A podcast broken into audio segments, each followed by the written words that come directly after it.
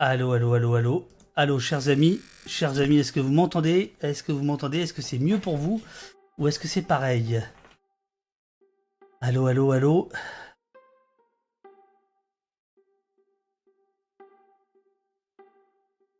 Allô, allô, allô.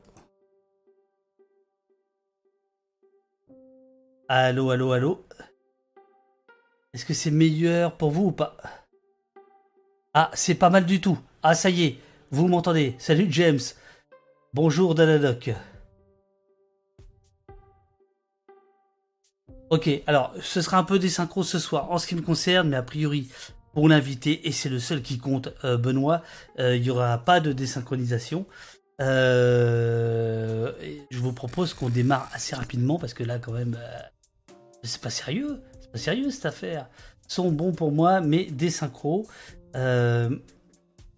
Alors, Bougez pas, bougez pas, bougez pas. Je regarde encore la régie. Mon cher Benoît, on, va, démarrer dans, une à deux minutes, deux minutes on va dire. Je suis, désolé, tu m'entends? Ah super, super, super, super. Non, les, problèmes c'est moi. Euh, alors, alors, alors, alors. Alors, désynchroniser.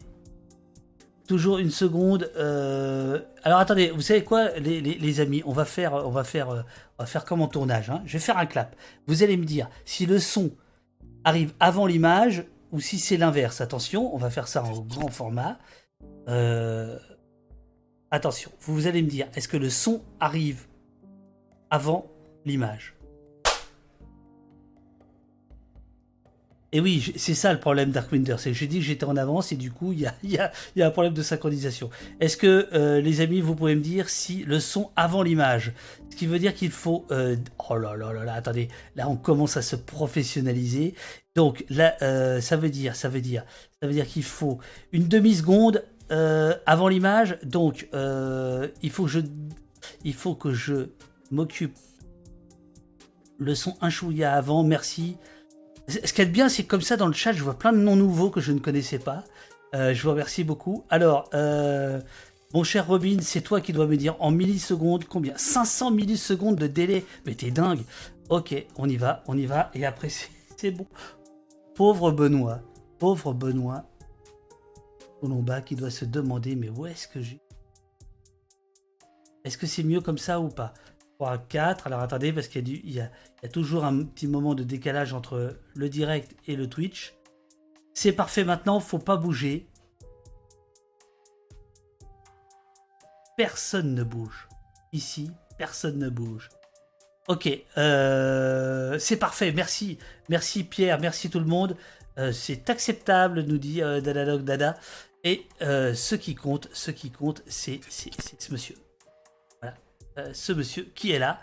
Alors, euh, Benoît, bonsoir. Bonsoir. Est-ce que tout le monde entend Benoît? Benoît, Benoît, toi qui es à Radio France. Est-ce qu'on m'entend des deux oreilles? Est-ce qu'on est t'entend des deux oreilles? Euh, On l'entend. 5 sur 5, 5 sur 5, tu vois, tu vois comme quoi les radios libres. Hein, hein? Non mais le son, ça, ça a du bon quand même des deux oreilles. Tip top, bonsoir Benoît, te dit Bubule 658. Oui, des deux oreilles. Alors je, je, pense que ton éditeur, euh, ton éditeur a envoyé du monde. Hein. Euh, j'espère en tout cas. C'est qui ton éditeur? Futuropolis. Futuropolis voilà. Futuropolis. Euh, Benoît, merci beaucoup. Merci d'être là. Merci de ta patience. désolé, désolé pour ce petit moment punk. Tu es donc l'auteur de, de cette BD qui s'appelle Le choix du, euh, du, du, chômage que je mets. je suis trop content de ma caméra. Hein. voilà.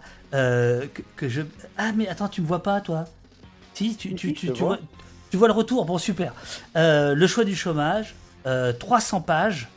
c'est ça, hein, 300 pages. Hein, je pas, hein. peut-être un peu moins. Pas tellement. Ouais, ouais. 290. Euh, c'est une somme, euh, c'est ce que je disais euh, aux, gens du, Discord de, de Post. 4 ans de boulot. Et qu'est-ce qui t'a pris à faire ça avec ton copain Damien Cuvillier?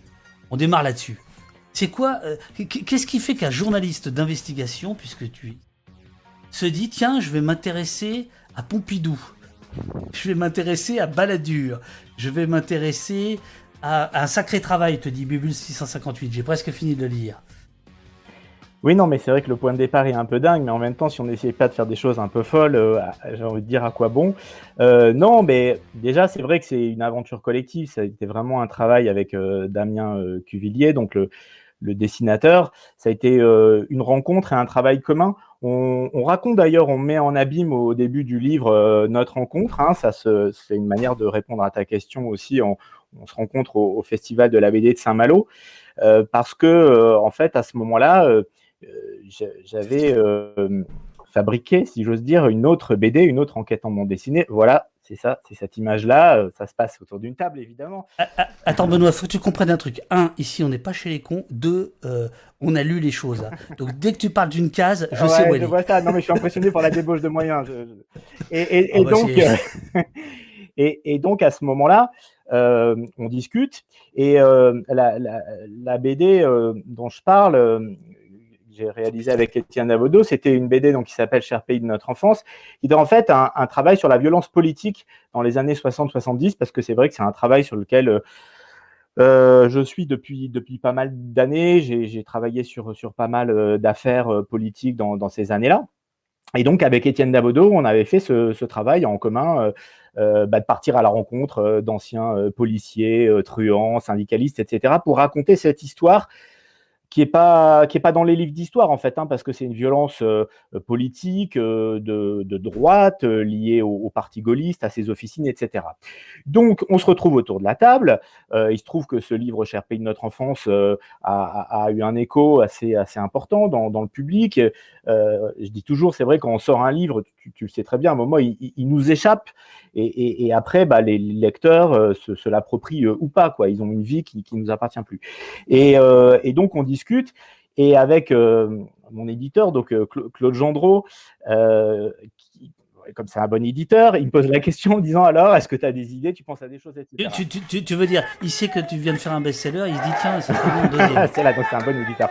Non, mais sérieusement, il, est là, et puis moi, c'est vrai que j'ai cette idée qui me trotte dans, dans la tête depuis, depuis longtemps.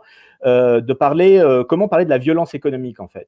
Et, c'est vrai que l'idée, euh, elle, a, elle a mûri bah, pendant que je travaillais sur, sur cette BD Cher Pays de notre enfance, et puis aussi à la faveur d'autres enquêtes que j'ai pu réaliser en radio, parce qu'il se trouve que, et c'est tout à fait normal, je m'intéresse de plus en plus à l'économique, au financier, puisque c'est là que le véritable pouvoir se, se situe aujourd'hui. Donc ça a été un peu la conjonction entre, entre les deux, à la fois moi des, enquêtes que, que, que j'ai pu faire sur, ce, sur ces sujets-là, euh, que, j'ai pu commencer à documenter, à travailler. Et puis en même temps, euh, en sortant de cette BD avec Étienne Davodo, je me suis dit, mais j'ai envie de raconter la suite de cette histoire en fait.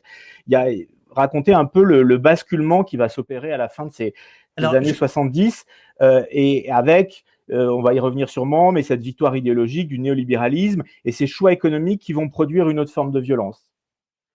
Alors évidemment qu'on va y revenir. Prends ton temps, Benoît. Tu n'es pas, tu n'es pas avec Étienne. comment il s'appelle Nicolas Demorand, là, tu as le, tu, as le temps, tu, ça va bien se passer. Ça va, j'ai plus qu'une euh, minute, ok.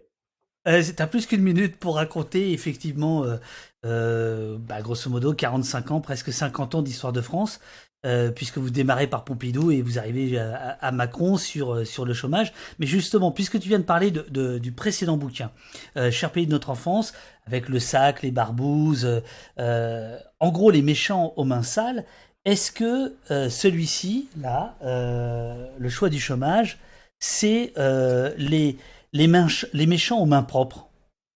Est-ce que c'est la technostructure qui n'est pas délinquante, mais qui crée en réalité énormément de souffrance, qui crée en réalité énormément d'inégalités, quoi? Oui, bah, en fait, euh, c'est la, la, la, réflexion qu'on s'est faite avec, euh, avec Damien. Euh, notre point de départ, alors on n'est pas, on pas de la même génération, lui est beaucoup plus jeune que moi, on n'a pas du tout la même trajectoire, mais en gros, on s'est dit, c'est une histoire euh, qu'on a envie de lire en fait en bande dessinée, qu'on n'a pas lu. Bien sûr, il y a des choses, et moi je me suis plongé dans, plein de bouquins, plein de documentation euh, sur ces sujets-là, mais c'est un peu compartimenté ou alors c'est vraiment de la littérature ou des livres vraiment pour, pour initier. moi, je voulais faire, avec Damien, on voulait faire un, travail qui soit vraiment carré et précis, mais en même temps, on voulait mettre des images, mettre des noms, mettre des dates sur cette histoire-là sur effectivement euh, euh, cette, euh, cette violence au gants blancs, hein, un peu pour, pour, reprendre ton, ton image. et, et, puis en fait aussi, enfin ça paraît évident, mais faire des liens.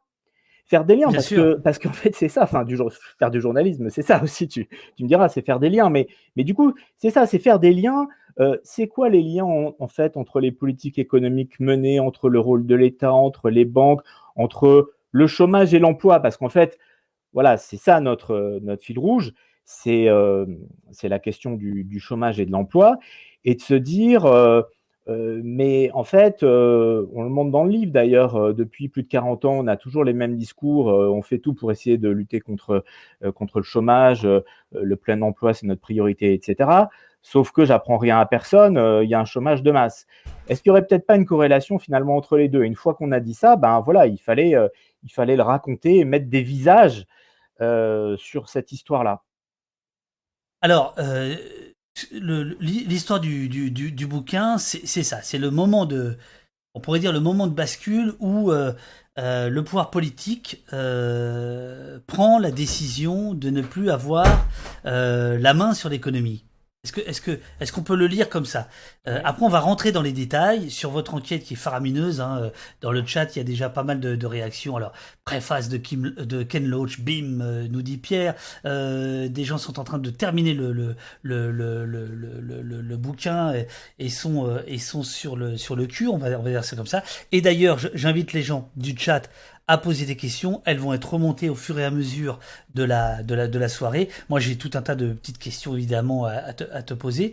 Mais donc, en gros, l'histoire de ce, de, de ce bouquin, c'est vous avez essayé de raconter ce moment de bascule, on va dire. C'est ça? Oui, c'est ça. En fait, euh, je reviens sur ce que je disais, euh, mettre des, des, visages sur les acteurs de cette histoire. Euh, un peu le, le, le, double objectif, le double défi qu'on avait, c'était ça. C'était à la fois montrer ces, personnages-là qui sont, il y en a qui sont connus, mais, mais pas tous. Hein. Parfois, c'est euh, d'obscurs, ah entre guillemets, aux fonctionnaires. Il y a des, il y a des têtes d'affiche, hein, mais pas. non, mais c'est ça qui est génial, c'est que vous avez Ouais, vas-y. Oui, oui, non. Et puis, euh, deuxièmement, raconter la victoire d'une idéologie. Comme je suis avec un mec de France Inter, j'ai tendance à te couper quand tu coupes sur France Inter. Et, donc raconter la victoire d'une idéologie, je réponds à, ta question sur effectivement le, rôle de l'État. Euh, cette idéologie, c'est le, néolibéralisme qui n'est pas l'ultralibéralisme, même si à un moment on, a une page où on montre les, planètes du, libéralisme. Donc c'est vraiment euh, euh, voilà donner un rôle précis à l'État. C'est pas on met l'État de côté, mais c'est l'État est au service du marché et au service d'un certain nombre de, de politiques dites de compétitivité. Mais après, oui, et ça on le raconte, c'est vraiment euh, se, couper, couper l'État d'un certain nombre euh, d'outils, de, mécanismes qui, existaient, hein, on, le raconte notamment dans les, années 60, et, qui permettaient à l'État d'avoir la maîtrise euh, de, l'argent, des banques, des flux financiers, des taux d'intérêt, etc. Donc, donc voilà, c'était ça notre, notre objectif. Et, et bah, on, l'a souvent raconté, mais c'est une blague, mais c'est une réalité. on, voulait vraiment euh, même si euh, bien sûr, ça peut, c'est assez dense hein, comme, comme histoire, on essaie de la rendre lisible, mais vraiment aborder ça un peu comme une enquête euh, policière. Voilà, il y a, y a, une scène de crime, on, a tué le plein emploi, qui a tué le plein emploi, et on essaie de retrouver les, les, suspects et les indices. Voilà.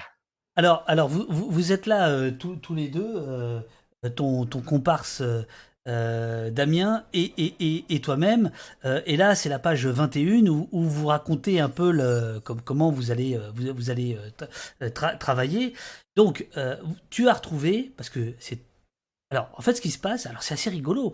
C'est-à-dire que toi, tu interviews les gens et ton pote, il les dessine pendant l'entretien. C'est bien ça? C'est ça, c'est exactement ça. Alors, vous ne racontez jamais, mais combien ont demandé de dessins à la fin? non, on n'a pas eu de, on n'a pas eu de demande de, de, de planche sur, sur cet album-là. Par coquetterie, j'entends pas par censure. ah, mais, mais, mais, alors, on m'avait dessiné comment? Je comprends bien. c'était, euh, en fait, euh, évidemment, euh, c'était un travail, mais c'est normal, hein, hyper long et fastidieux. C'est-à-dire que moi, avant chaque entretien, mais c'est normal, hein, je, je, préparais, je, le fais toujours, mais, mais vraiment à fond les entretiens, j'essayais de dire le maximum de choses. J'arrivais vraiment comme, comme avant un combat de boxe, quoi, comme si j'avais étudié tous les, tous les combats de, de, la personne, euh, euh, c'est-à-dire euh, tous ses écrits, etc., ses articles. Voilà. Donc ça, ça c'était le travail préparatoire, mais qui est tout à fait normal, comme quand tu vas faire une interview. Et puis après, c'était des très longs entretiens, très longs entretiens. Alors, évidemment, voit juste quelques courts extraits, mais parce qu'évidemment, pour faire jaillir euh, une vérité dans, euh, enfin, ou un moment de vérité euh, dans, dans, une interview, c'est pas, c'est pas forcément évident. Et la condition sine, qua non, c'est vraiment de prendre du temps. Voilà. Donc, alors, et, et, donc, c'est pour ça qu'on on met en scène aussi un peu notre, travail avec, avec Damien pour raconter un peu les, les coulisses de, de, tout ça. On nous voit d'ailleurs un moment en train de, je suis en train de penser qu'il va falloir passer des heures à scripter euh, un entretien qu'on vient de faire avec un, ancien directeur général du Trésor, je ne sais plus qui. Donc, euh, donc voilà, cette idée vraiment d'emboîter la fabrication de, de, notre travail euh, au récit, c'était vraiment quelque chose qui était dès le début présent, à la fois pour essayer de rendre ça plus lisible et puis aussi un peu vis-à-vis du lecteur aussi qui, qui nous suivent dans, dans cette histoire. Ah, on, on, vous suit parfaitement et alors on, on vous voit avec. Euh, c'est pas pour me déplaire. Vous buvez beaucoup de café dans, ce, dans, cette, euh, dans cette bande dessinée. Euh, vous, vous déjeunez. D'ailleurs, les gens ont plutôt des ventres un petit peu. Enfin, c'est confortable. Hein. c'est un monde un peu, un peu confortable. Mais alors, ce qui est extraordinaire, c'est que y a, on va venir, on va parler de, de Bérégovoy. Alors, évidemment, lui, vous l'avez pas rencontré. Mais on va parler de, Chevènement, par exemple. On va parler d'Édith Cresson, donc d'anciens ministres. Mais alors, moi, ce qui me trop complètement, c'est euh, tu as retrouvé des gens dont les noms ne disent absolument rien personne au grand public, c'est-à-dire des serviteurs de l'État, on va les appeler comme ça, même s'ils ont plutôt servi le, privé, ou des gens qui ont été des collaborateurs, mais des collaborateurs de Pompidou, des collaborateurs de Chirac, des collaborateurs euh, très anciens. Donc déjà, alors, je te fais pas la, tarte à la crème. Est-ce qu'ils ont, est-ce que ça a été difficile de parler? Je sais que ça a été facile. tout le monde aime parler. Mais euh, comment tu eu l'idée d'aller chercher un tel ou un tel? Dans la masse de gens qui ont participé quand même à ce détricotage total euh, du, programme du CNR dont on va parler, euh, qui est le programme social, on va dire à la française, qui a été complètement bazardé à partir des années 70. Mais déjà dans le choix des, de tes interlocuteurs, comment tu, te retrouves à, aller chercher tel ou tel euh, conseiller du prince, mais inconnu du, grand public.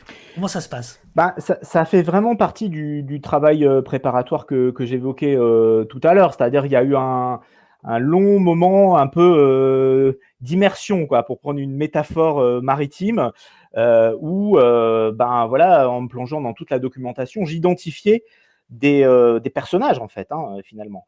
Et, euh, et c'est comme ça que ben en, fouillant les archives, des, des, documents anciens, en retrouvant des, des, des, livres. En fait, comme je dis toujours, hein, c'est valable pour, pour ce sujet-là comme, comme pour beaucoup d'autres. En fait, il y a très peu d'informations qui sont cachées. Quasiment tout est là. Bien sûr, il y en a hein, un tout petit peu, mais souvent les gens imaginent il y a beaucoup de choses qui sont cachées, etc. Non, la plupart des choses sont là. Simplement, faut quand même un peu aller les chercher, quoi. Donc, elles, euh, alors, elles sont pas forcément cachées, mais elles sont pas toujours très visibles. Euh, et voilà, donc. Euh, donc c'est c'est la, la, même de la même manière quand on montre à un moment on essaie de retrouver un, vieux bouquin qu'on n'arrive pas à trouver qui s'appelle la, gauche bouge. je l'ai ressorti de ma bibliothèque tout à l'heure là j'ai retrouvé là d'un pseudonyme Jean-François Trans et ça, c'est extraordinaire parce que c'est une, euh, c'est une, pièce, euh, pas dire une pièce de musée, mais une pièce à conviction parce que donc ce, livre, euh, Jean-François Trans, alors qui a déjà été évoqué dans, dans, quelques, quelques articles ou quelques ouvrages, mais pas beaucoup. En fait, derrière, il y a un pseudonyme, hein, il y a François Hollande. Il y a Jean-Pierre Jouillet. Ils sont trois, c'est ça, trois ou quatre Il y a le, le, Drian, Jean-Yves Le Drian. et puis encore. Ah, le, le, mec des sous-marins donc l'actuel ministre des, des Affaires étrangères, ancien ministre de, la Défense, Jean-Pierre Jouillet, qui était très proche de, Hollande, qui a été aussi secrétaire d'État sous, Sarkozy. Et donc, ce sont ces, personnes-là qui, signent ce livre, donc qui date de 1985. Euh, mais c'est un peu comme ce que tu disais pour essayer de retrouver des anciens hauts fonctionnaires. Donc retrouver un bouquin comme ça, donc 85, c'est très intéressant parce que tout est là en fait. Hein. c'est la gauche bouge. Euh, donc on est euh, deux ans après le tournant officiel de, la rigueur. Et là, on, lit des choses, je dis ça évidemment avec un d'ironie, qui sont vraiment bouleversantes de, nouveautés hein, sur le chômage. On, explique qu'il faut, on préconise d'abaisser le coût du travail ou de rendre plus flexible le marché du travail. Voilà. Donc on voit que c'est des, préconisations qui sont absolument euh, euh, révolutionnaires. Euh, mais enfin, blague à part, on voit que c'est toujours ce qui est mis en avant aujourd'hui. Donc voilà. Donc ça c'est aussi essayer de retrouver comme ça euh, euh, un, livre ou euh, des, coupures de presse à l'époque où François Hollande écrivait dans le journal Le Matin, bah, ressortir toute la, toutes les archives du journal Le Matin. Donc j'ai lu la collection complète hein, des œuvres de, François Hollande dans, Le Matin. Non, non, mais voilà, donc, donc en fait c'est ça, et puis bah, tu, tu, remontes dans tes filets comme ça des, informations, des noms, des dates, des moments, et ensuite eh bah, tu, tu l'utilises, et, et là avec Damien, c'était c'était vraiment euh, incroyable parce que lui après, il avait vraiment le, talent. Moi, je, je, remontais euh, toujours pour prendre cette métaphore maritime. Je sais pas pourquoi je prends une métaphore maritime, mais je, remontais comme ça mes, mes poissons dans les filets. Et puis après, lui, il transformait ça en, en images. Et, euh, et, voilà. Alors, on, on, abordera tout à l'heure, si tu veux bien, la, la, forme, c'est-à-dire comment, parce que on sent que la BD est très scénarisée. Il y a des personnages qui disparaissent pendant 30, 40, 50 pages, puis qui reviennent. Euh, il, y a des, il, y a des, il y a des thèmes, euh, il y a des, il y a des chapitres, mais au-delà des, dans les chapitres, il y a parfois des, des, des, des, des fils conducteurs, etc. Donc il y, a, toute une construction. C'est-à-dire que vous, vous n'êtes pas que chronologique, vous êtes très chronologique, mais quand même il y a des allers-retours entre les, entre, les, entre les périodes, entre les époques, ce qui d'ailleurs donne, donne beaucoup de modernité, je trouve, à la, à la, bande dessinée. Alors, il faut quand même qu'on aborde le fond. Et le fond, c'est Céline qui, euh, sur le Discord de l'émission, a, a décrit euh, le mieux, je trouve, la, la, la BD. Tu vas me dire si tu es d'accord avec ce qu'elle dit. Euh, c'est un tout petit peu long. Je termine juste la lecture du choix du chômage. Bravo et merci, c'est vraiment passionnant et très instructif, même si je ne comprends pas toutes les nuances en termes économiques. La complexité de tout ce qui est advenu autour de l'économie et de la politique du projet européen depuis 1945 est rendue lisible. On retrouve la continuité du discours d'injonction et de mépris, d'abord sur l'inflation et maintenant sur la dette, sans parler du manque d'ouverture des Français qualifiés de retardataires qui sont maintenant réfractaires et procureurs. On abordera la fin du bouquin, maintenant c'est moi qui parle. Donc c'est moins bien que ce que vient de dire Céline. On abordera la fin du bouquin, euh, qui est extrêmement contemporaine, puisque on vous voit avec des masques, on vous voit en train de faire des, visioconférences pour interviewer les gens. Il y a le, il y a le, coronavirus. Il y a juste avant euh, les gilets jaunes, vous abordez cette question-là de la, de la répression. Mais avant ça, est-ce que Céline euh, résume bien les choses ou pas? Très bien, elle a, elle a, très bien résumé. J'ai envie de, lui dire aussi c'est pas grave si on comprend pas tout à la première lecture où il y a des choses qui peuvent nous, échapper, même si évidemment on a, essayé de, rendre ça le plus clair possible. Mais j'ai envie de dire c'est pas grave parce qu'en fait, elle a parfaitement perçu ce qu'on voulait faire à travers ce livre. C'est-à-dire, on, raconte des moments de bascule, on raconte comment l'État, certains responsables politiques, ont fait le choix de se dessaisir finalement euh, d'une partie du pouvoir qu'ils avaient sur euh, l'économique et le, et le, financier. Donc ça, c'est voilà, ils, ont choisi euh, ça sciemment. on raconte comment le, le, Parti socialiste, hein, dans les années 80, a, a joué un rôle clé dans, dans, dans, ce, dans ce grand basculement.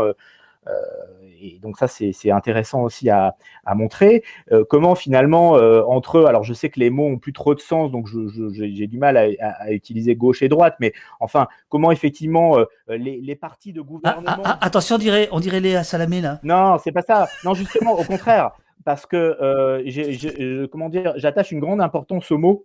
Donc justement, je, je, fais attention quand j'utilise les mots. Et aujourd'hui, quand on utilise comme ça, un peu comme une, n'importe comment gauche et droite, ça veut plus trop rien dire, enfin, euh, surtout gauche.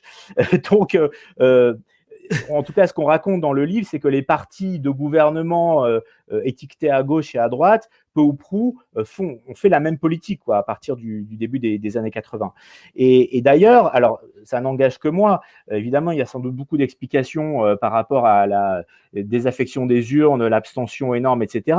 Mais moi, je considère, et c'est aussi une des raisons pour lesquelles j'ai voulu faire ce livre, que justement, c'est une des explications euh, de, comme ça, cette espèce de, euh, d'immense désenchantement euh, civique qu'il y a aujourd'hui, qu'on peut comprendre. Je veux dire, à partir du moment où les partis dits de gouvernement font exactement la même politique économique, quel intérêt d'aller voter? Donc, donc voilà, c'est aussi ça qu'on raconte. Alors c'est vrai que c'est un peu drôle quand on voit aujourd'hui des, des, éminents personnages qui se grattent le crâne en disant mais on ne comprend pas comment comment se fait-il que les gens votent mal ou qu'ils ne votent plus. C'est quand même très étonnant.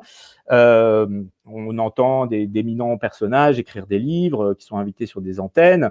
Euh, je, pense notamment à, Pierre Rossamballon, euh, qui nous explique qu'aujourd'hui, les gens réagissent avec leurs affects. Il n'y a plus du tout de grille sociale, il n'y a plus de. les classes sociales, ça n'existe plus. bon, c'est évidemment complètement inexact.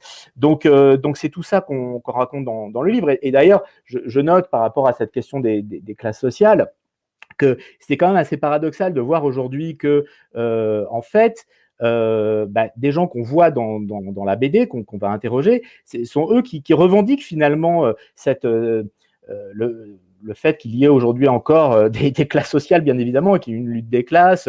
Euh, on a tous en tête la, phrase de Warren Buffett, euh, le milliardaire américain, disant il y a une guerre des classes, et c'est la mienne qui est en train de, la gagner. J'ai entendu récemment Alain Minck, qu'on que, a interrogé, qui est dans le livre. Oui, qui est dans le même un livre pour dire que c'est le dernier marxiste. Bon, là, oh, oh. peut-être pas exagéré quand même, enfin, en tout cas, lui, il utilise Marx pour évidemment lui donner un tout autre sens. Mais ce que je veux dire par là, c'est que, euh, et, c'est aussi un des, objet des, euh, objectifs du, livre aussi, c'est de, raconter une hégémonie culturelle qui s'est produite au, cours euh, des différentes années et, de montrer comment, je termine juste là-dessus, en fait, ces choix économiques en fait, ont été qu'on présente comme absolument incontournables voilà, ils ont, ils ont été euh, dictés euh, euh, d'une manière qui, aurait pu être tout autre. Et, c'est ça qu'on essaie de déconstruire en fait dans le, dans le livre. Et, Alors, le, quelque chose qui paraît assez actuel. Le, livre aborde quand même très largement, et on pourrait même dire majoritairement, la gauche.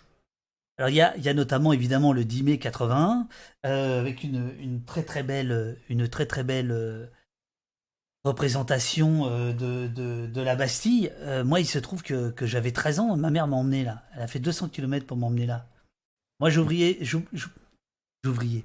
J'oubliais, je n'oublierai jamais l'ouvrier qui m'a pris dans ses mains, dans ses bras, en pleurant.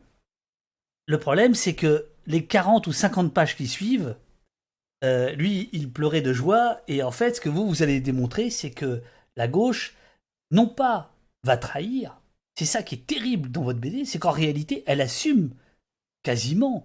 Euh, c'est plus que son virage, c'est-à-dire c'est, elle fait l'inverse de ce euh, du programme commun qu'il avait fait élire, etc. Et vous vous attachez, en fait, plus, beaucoup plus de soins, de pages et de temps à cette gauche qui a tout salopé, plutôt qu'à la droite, finalement. Bah, disons que c'est peut-être un petit peu moins connu. Euh, cette histoire-là, c'est peut-être pour ça que, qu'on, euh, qu'on y reste plus, plus longtemps. Euh, comme je le disais tout à l'heure, voilà, à partir du milieu des années 80 et la, la, cohabitation 86, il y a une grande continuité dans les politiques économiques qui sont, qui sont menées. Euh, voilà, euh, la, droite revient au pouvoir en 86, enfin, c'est la cohabitation avec Mitterrand. Et puis voilà, ça va, ça va continuer jusqu'à jusqu'à aujourd'hui, euh, voilà, avec quelques, quelques petites modulations, mais, mais grosso modo, c'est la même, c'est la même politique économique. Donc, donc voilà. Et mais le moment charnière, c'est pour ça, là pour le coup, c'est vraiment un choix. Hein, c'est ce moment du début des années 80. On est toujours dans dans ce couloir d'options économiques. Euh, alors évidemment, la, situation mondiale n'est pas la même, mais c'est vraiment. Alors Benoît, il faut que tu expliques. Il faut, il faut quand même que tu expliques euh, pour donner envie aux, gens d'acheter la BD. Mais c'est sûr qu'ils vont le faire parce qu'elle elle est top, elle est extraordinaire, elle est incroyable. Mais il faut quand même. Euh, c'est quoi le choix qui, qui s'offre à, Mitterrand, dont, dont d'ailleurs tu fais dire par plusieurs personnages, dont Edith Cresson, en gros l'économie, il en avait un peu, il était, il était un peu aux fraises par rapport à ça, c'était pas trop son truc. C'est quoi le choix qui était possible et c'est quoi le choix qui a été fait? Parce que ici, ici on est sur, on est sur Twitch. Hmm. Alors, il y a pas beaucoup de gens qui ont connu le 10 mai 81. Oui, oui, non, mais. Euh...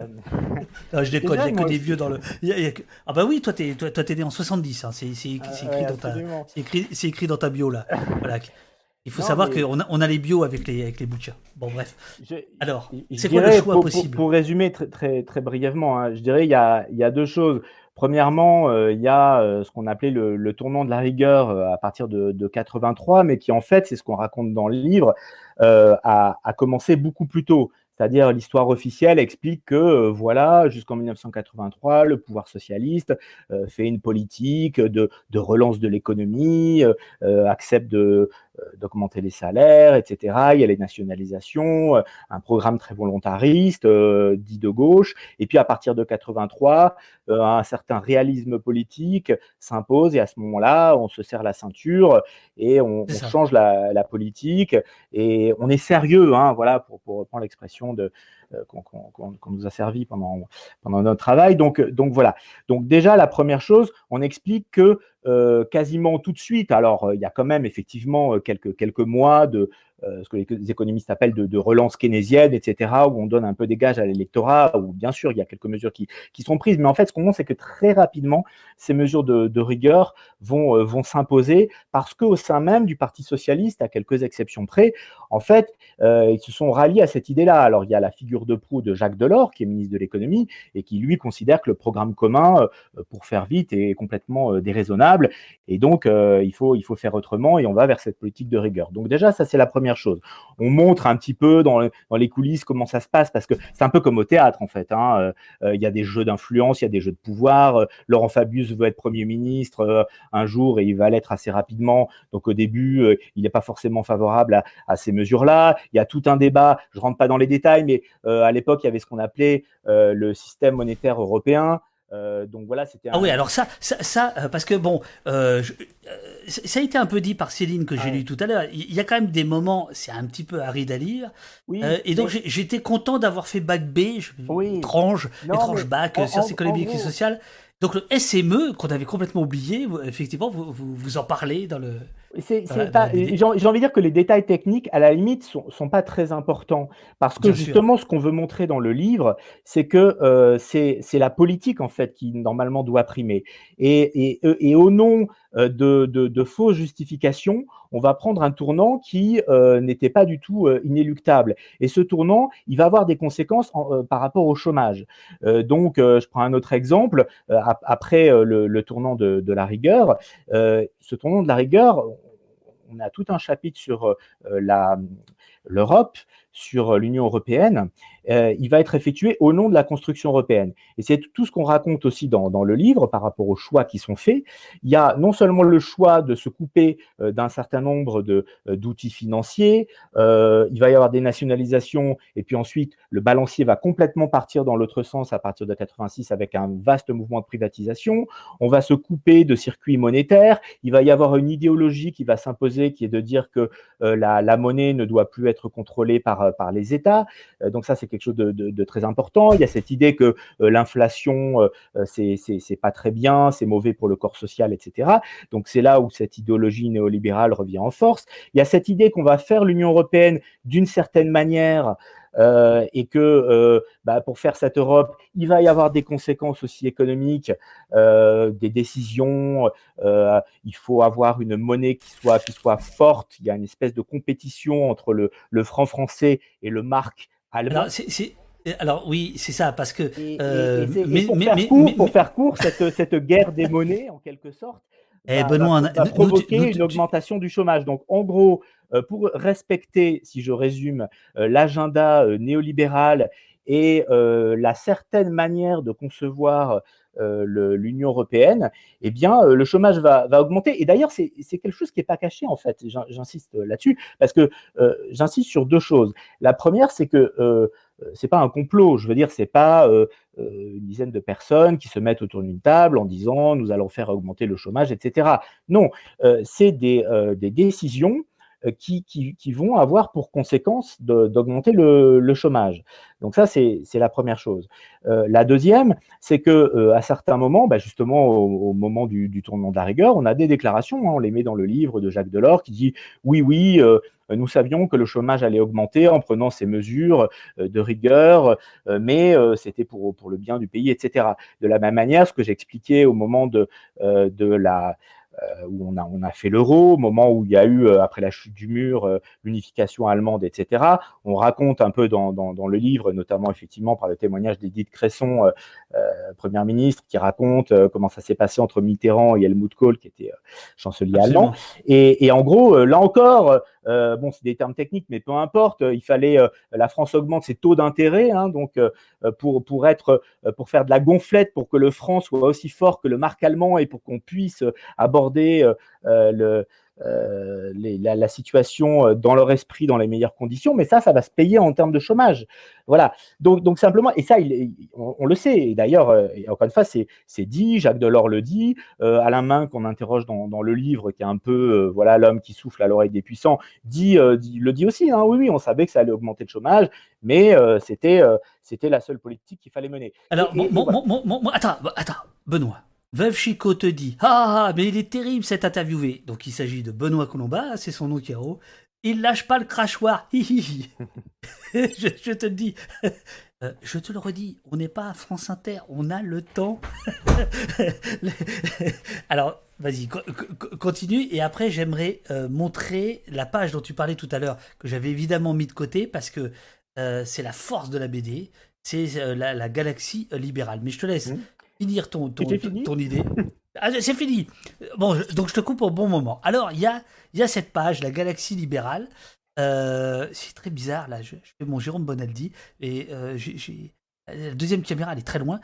Euh, qui est une très belle page où on voit les différentes familles libérales qui tournent autour de notre planète. Est-ce que tu peux nous dire qui est qui, qui fait quoi et le, le, rôle que les, uns et les autres euh, peuvent avoir. Alors, euh, il est beaucoup dans le chat, il y a aussi beaucoup détail, Mais en gros, l'idée de cette page, euh, je vais faire court.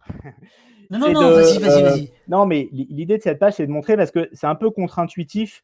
Depuis tout à l'heure, j'arrête pas de parler du néolibéralisme. Bon, c'est quelque chose qu'on a un peu plus dans l'oreille aujourd'hui, mais c'est vrai qu'en général, on parle du, du libéralisme, on voit à peu près ce que ce que c'est, euh, ou de l'ultralibéralisme, on pense à, à Reagan ou, Thatcher, euh, euh, voilà la fameuse. Qui sont assez peu présents d'ailleurs dans le bouquin. Qui sont assez peu oui, présents. on les on les voit assez peu. on doit à peine voir Reagan et on a une page où on voit Thatcher.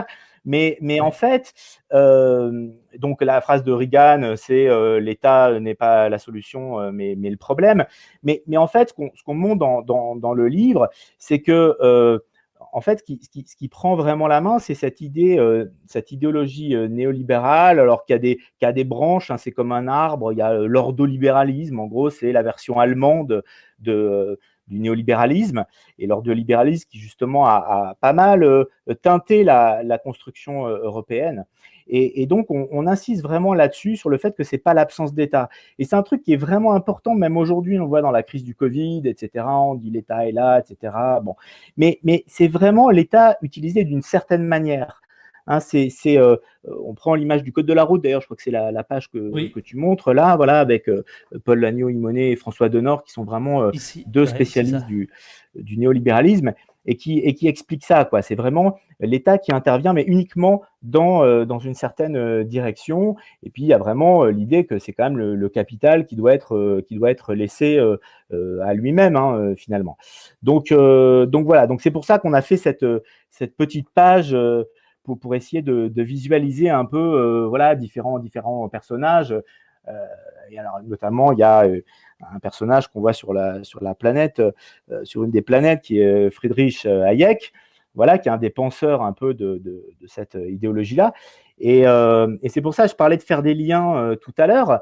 Il y a, tu disais qu'on on reste pas mal sur les années 80. Bah oui, parce que, comme j'expliquais, c'est une période qui est, cruciale, hein, on, est aujourd'hui les, enfants finalement de, cette période-là, mais cette période-là est, elle-même la, conséquence de ce qui se passait dans les années 70, et il y a, un personnage, alors que les, plus jeunes d'entre nous ne connaissent peut-être pas, mais qui s'appelle Raymond Barre, qui est un ancien Premier ministre, et qui a joué rôle, un rôle très important dans, toute cette histoire-là.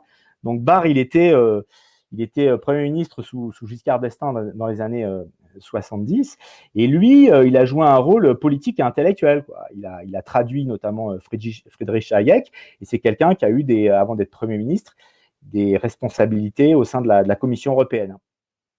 Alors, pour ceux qui, qui, qui, nous rejoignent, donc on est avec Benoît Colomba, co-auteur du, de cette somme, le choix du chômage, dont, dont dont les gens dans le chat disent, ceux qui l'ont lu, énormément de bien. C'est une somme, c'est un peu moins de 300 pages, et ça nous raconte à peu près, euh, d'une manière euh, gaie, le désastre social et économique dans lequel on est.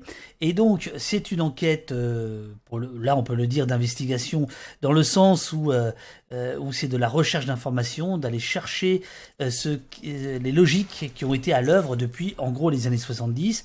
Et finalement, ce choix, je vais résumer, alors vraiment à grand trait, ce choix du politique, de gauche comme de droite, européen comme à Paris, euh, à Bonn comme, euh, comme à Londres, de laisser finalement les banques s'emparer euh, de, nos, de nos destins et de, de secourir les banques quand elles déconnent, au détriment finalement des, des, des, masses puisque d'ailleurs il y a quelqu'un dans votre dans votre bouquin qui dit euh, il faut il faut pas il faut pas parler de, chômage de masse mais des masses euh, et, en gros euh, bah, des, des, des, des, plus pauvres.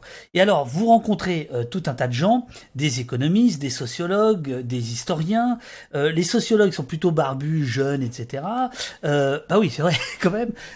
Vous, vous, rencontrez tout un tas de de conseillers du, du prince vous vous rencontrez des, princes eux-mêmes ou des ministres. Alors on va venir à, chevènement, etc. Et alors il y a, y, a, y a, un économiste qui a l'air de, de, bien vous plaire, c'est lui là. Tu le reconnais? James Galbraith. Ouais. ouais. voilà. Euh, donc lui, euh, lui, il, il, il, apparaît peu, mais quand il vient, c'est, hmm. il donne la parole, la parole divine, qui, il semble être un peu votre double.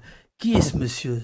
Qui est ce monsieur? Ah ben James Galbraith, c'est un, un économiste. Euh, américain, euh, lui-même euh, fils d'un autre euh, fils d'un économiste américain également. Donc voilà, bon sang ne saurait mentir. Ça.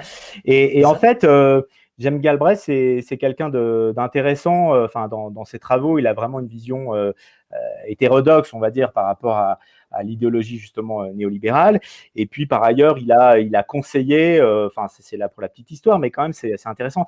Il a conseillé le Syriza euh, le, parti euh, grec euh, enfin en l'occurrence plus précisément Yanis Varoufakis qui était ministre de l'économie lorsque après que Syriza ait, pris le, pouvoir et puis on, connaît la, suite de l'histoire ils ont absolument pas pu mener la, politique pour laquelle ils ont ils ont été élus et, donc oui bah oui cette figure de de Galbraith elle est elle est intéressante. On s'appuie sur lui aussi pour raconter, parce que tu parlais des banques, ben en fait les, les, les, deux mondes, enfin le, l'ancien monde et, le nouveau monde, pour reprendre une rhétorique qui est très à la mode aujourd'hui. C'est-à-dire, euh, c'est intéressant de faire des petits rappels historiques euh, parce qu'aujourd'hui, euh, beaucoup de gens, y compris les journalistes, ont une mémoire de poisson rouge, mais on raconte Roosevelt hein, dans, les années 30, qui était quand même pas un dangereux gauchiste, hein, comment il sépare les banques d'affaires des, banques de, des de dépôt et on voit l'image hein, et on fait réagir Galbraith à ça, ils tirent tous la tronche, les banquiers à ce moment-là. Et puis en 99, Bill Clinton, lui, il va abroger justement toutes ces, toutes ces dispositions-là. Et, donc, euh, donc voilà. Et, euh, Galbraith euh, réagit justement à ça. ça le fait rigoler. On lui montre les, deux photos et il dit bah voilà, là on voit que le pouvoir a changé de main.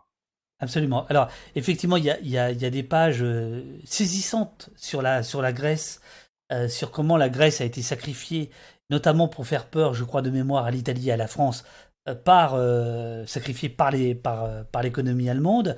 Et donc là, c'est la magie de la bande dessinée, c'est-à-dire que vous arrivez en deux trois pages à, nous faire comprendre ce qui euh, ce qu'il s'est euh, ce qu'il s'est passé. Mais là, par exemple, tu viens d'employer des gros mots, quoi. les banques de dépôt et puis les banques de je sais pas quoi. Il, bah, faut que tu expliques. Les banques de dépôt, c'est les les banques euh, où on a notre compte bancaire où on dépose notre argent, hein, et puis les banques d'affaires, c'est les banques où, on va on va spéculer. Certains vont vont spéculer, et voilà, c'est aussi simple que ça. Et donc quand euh, l'idée étant que quand on fait une perte, euh, si on, si on spécule ou, euh, on utilise des, produits dérivés ou des produits toxiques financiers, que ça ne soit pas les, le, reste qui paye. voilà, vous et moi. C'est aussi simple que ça. C'est aussi simple que ça. Euh, alors, euh, je fais un tout petit point régie. Euh, allô la régie, allô la régie. vous avez sucré des questions parce que je vous ai dit qu'il y avait trop de fils de questions. C'est très codé, hein, t'inquiète pas là. C'est un peu comme c'est du c'est du c'est de la régie haute fréquence comme il y a de la finance haute fréquence. J'ai appris ça dans ton. Dans ouais, le trading haute fréquence. Ouais. le trading haute fréquence, il que tu nous racontes quand même ce que c'est. Euh, je crois que vous avez enlevé euh, deux fils qui m'intéressaient beaucoup, néolibéralisme et politique économique, et j'aimerais bien commencer à remonter des questions du chat à, Benoît, parce qu'il y en a plein. Je suis emmerdé, j'ai jamais vu un chat aussi dithyrambique sur ton travail. Euh, alors, euh, ça va te faire plaisir. Bonsoir tout le monde, mille bravos, ce livre est merveilleux pour ouvrir les yeux et pouvoir transmettre l'histoire néolibérale autour de soi. ça, c'est c'est plein de euh, Rachid, de la lecture vraiment prenante, merci. Euh, Caroline Kaov, 94, superbe et instructive, qui devrait faire partie du programme de sciences éco au lycée et fac. Euh, Nat la Gitane, c'est de loin la BD la plus complexe que j'ai lue, et aussi la première dans laquelle je creuse les sources. voilà, il y a en revanche Rachid qui te dit l'idée d'un Mitterrand naïf et économiquement, euh, naïf économiquement ne me convainc pas. Alors moi, moi c'est pas forcément mon point de vue. Hein. Euh, en fait, effectivement, il y a. Ah, fais pas ton journaliste. Non, non, c'est pas ça. C'est-à-dire que moi, je pense pas que c'est de la naïveté, très franchement. Euh, et pour avoir travaillé sur François Mitterrand dans d'autres domaines, sur d'autres questions, euh, je pense pas que ça soit euh, qu'on puisse le qualifier comme ça. Mais effectivement, euh, ce qui, ce qui ressort de certains témoignages, c'est non, mais Mitterrand n'y connaissait rien en économie, etc. Voilà. après, je pense que Mitterrand, à un moment, il fait, vraiment un choix, hein, c'est ça, et qui va, habiller. Hein, voilà. Et, c'est pour ça qu'on revient sur des épisodes précis. on revient sur l'histoire du, du 3%, le critère de 3% du déficit euh, qu'il ne faudrait pas dépasser, etc. On ah, attends, attends, attends, attends, inventé, attends, euh, voilà. attends, attends, euh, attends, attends, attends, attends, attends, attends, attends, j'ai la page, j'ai la page. Et, en fait, ouais, ouais, bah, pendant que tu cherches la page, en fait, pourquoi je prends cet exemple-là? Parce que c'est directement lié à Mitterrand. C'est-à-dire qu'on raconte en fait un, un, un, type dans un bureau. Hein, on, a, on, a, retrouvé le haut fonctionnaire qui nous raconte de manière vraiment très honnête comment ça s'est passé. Il a une demande directe de Mitterrand. Alors écoutez bien les amis, écoutez bien les amis, écoutez bien ce que Benoît Colomba va vous expliquer, comment la règle des 3% du déficit, en fait, cette règle est totalement irrationnelle. Pour moi, c'est la page la plus dingue, et pourtant il y en a, de, du, bouquin, c'est la page 91, elle est là. Voilà, et donc c'est la, la, direction du, budget, hein, et comme... Euh, comme nous le dit avec un peu de malice le fonctionnaire, et, qu'il nous a raconté plein d'autres anecdotes, euh, c'est vraiment euh, passionnant, il nous dit nous étions des manieurs de chiffres. Alors là, on imagine un jongleur avec des chiffres comme ça, et hop, hop, hop, hop, hop, et voilà. Et donc, euh, il a une demande bien précise. Hein. La demande, c'est bon, alors les gars, maintenant, vous allez nous trouver une règle qui fasse sérieuse il ne dit pas qu'il fasse sérieux, ça c'est moi qui ajoute, mais on a besoin d'une règle, c'est la demande de, de l'Élysée, hein, c'est présenté comme ça, pour limiter les ardeurs des différents ministères par rapport aux dépenses budgétaires. En gros, c'est ça, quoi.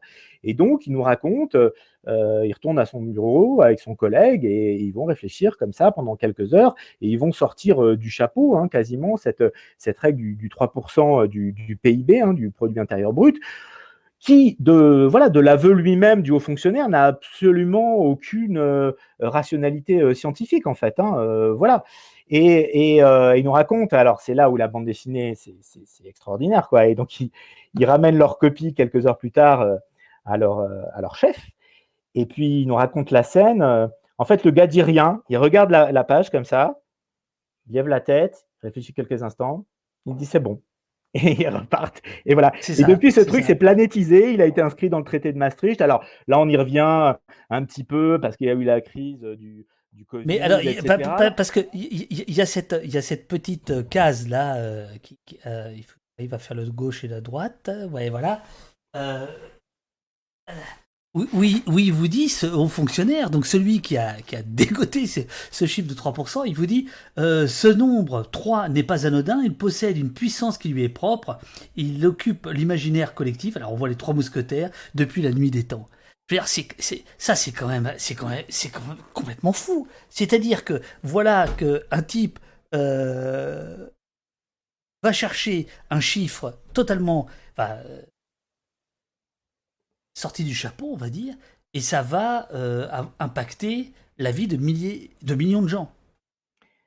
Est-ce qu'on pourrait dire que l'économie, est-ce que Benoît, après 4 ans d'enquête, parce que c'est 4 ans d'enquête, ton, ton, bouquin, et en, réalité, quand on regarde ta bibliographie, on sait que tu t'intéresses à ça depuis beaucoup plus longtemps, est-ce qu'on pourrait dire que l'économie mondiale, elle, elle pourrait être un peu résumée par ce monsieur ou pas?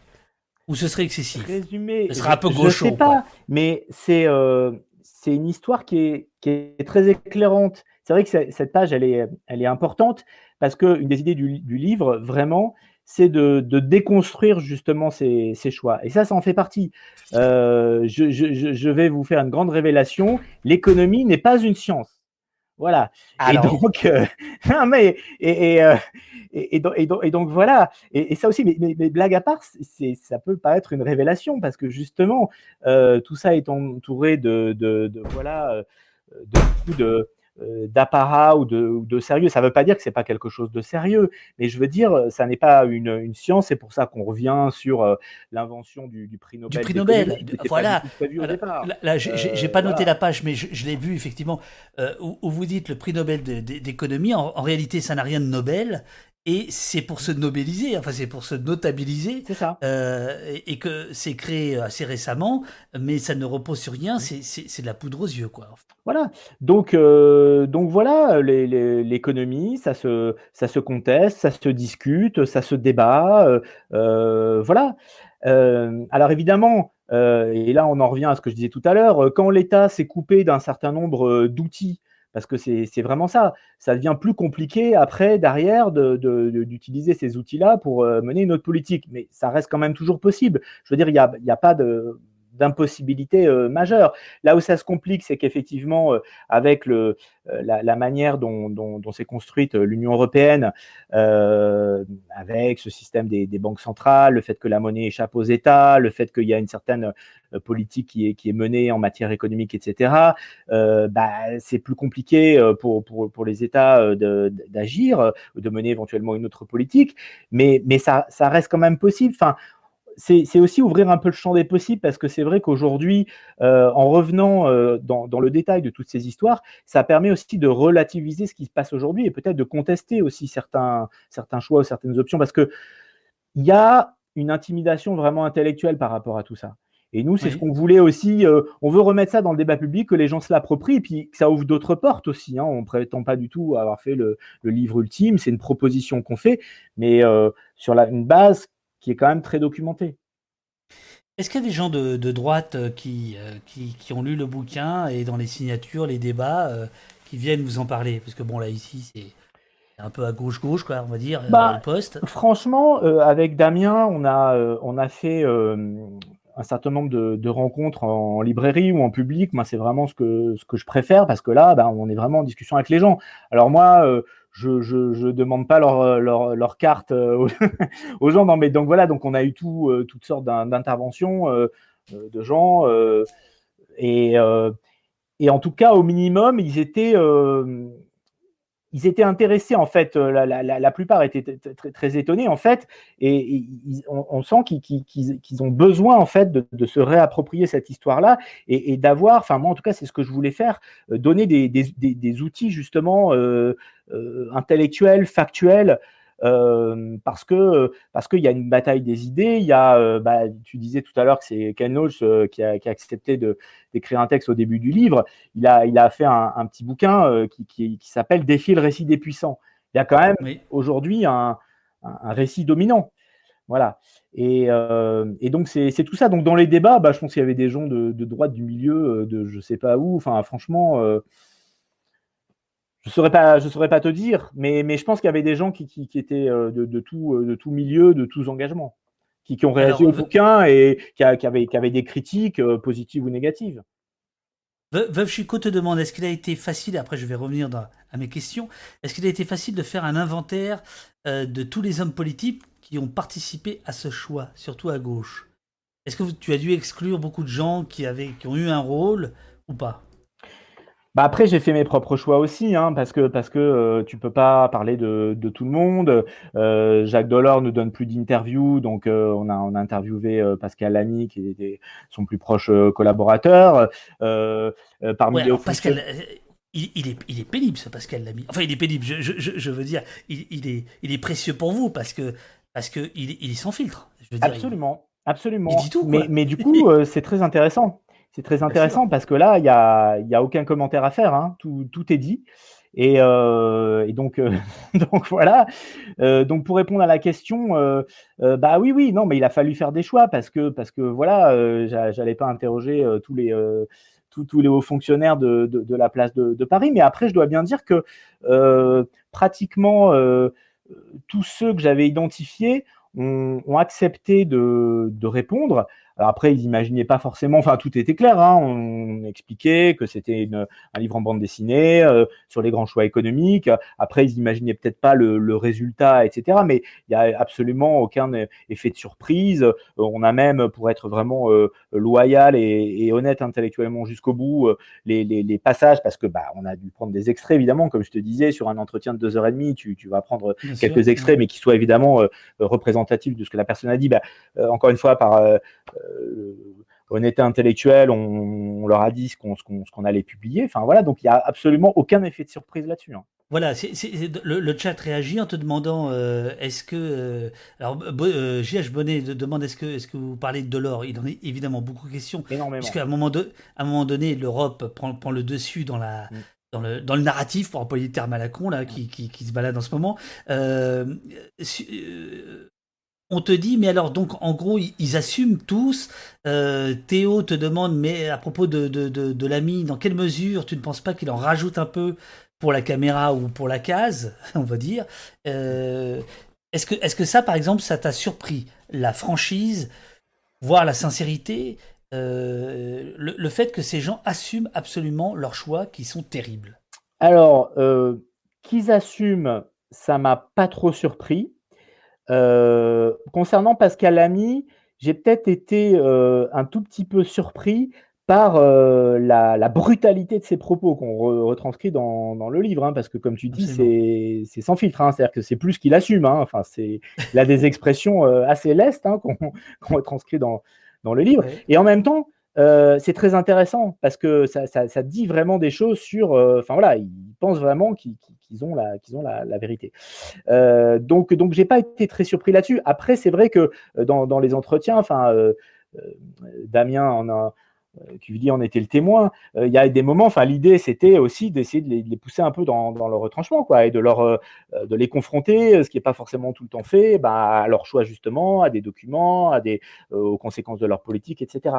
Et après c'est vrai que alors c'est pas très étonnant, mais la plupart assumer je veux pas faire de, psychanalyse de, bazar, mais c'est vrai que revenir là-dessus quelque part, c'est un peu déconstruire euh, tout, euh, tout ce qu'ils sont en fait finalement, hein, tout ce qu'ils ont fait. Donc c'est un peu peut-être un peu compliqué. Après, il y a quelques petites exceptions. Je prends notamment un personnage. Alors il fait figure euh, partie des, un peu des, des, obscurs du, de cette histoire-là euh, que tu évoquais tout à l'heure, mais quelqu'un qui s'appelle Jean-Baptiste de Foucault, qui est un peu un des penseurs euh, de, mmh de, ces politiques de, de compétitivité, réduire le coût du travail, etc.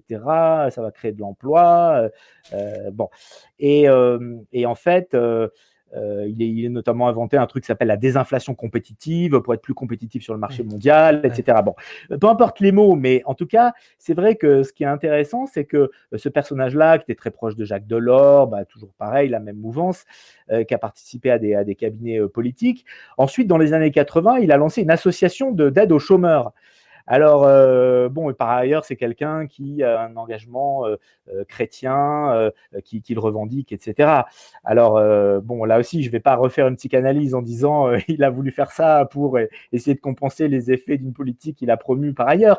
Mais c'est intéressant parce que Jean-Baptiste de Foucault, il a, c'est un, des rares qui a un début un peu d'autocritique par rapport à, cette politique en disant bah oui, c'est vrai qu'on on a poussé le bouchon trop loin, quoi.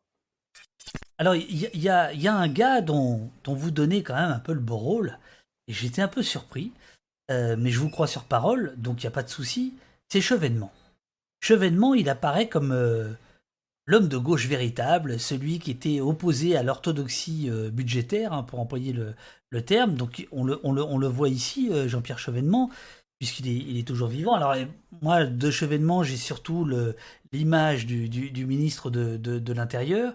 Euh, il a vraiment joué le rôle qu'il dit euh, avoir tenté de tenir, euh, ou pas?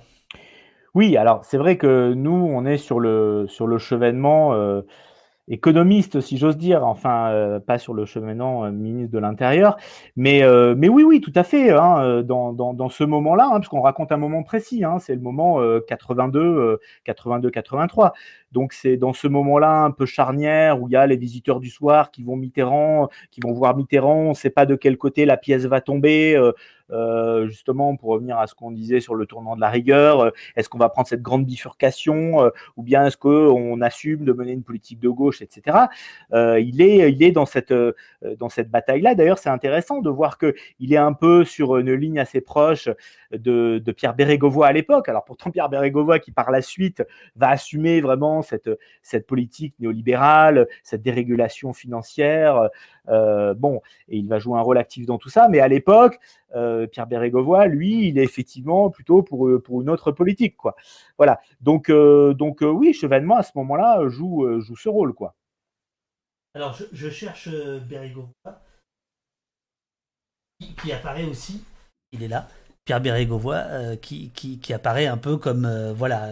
alors lui, il est à la croisée des chemins, quoi. C'est-à-dire que c'est l'homme de gauche, mais qui va euh, par, euh, par fidélité à Mitterrand, finalement, accepter de, de, de, jouer le sale rôle. Quoi.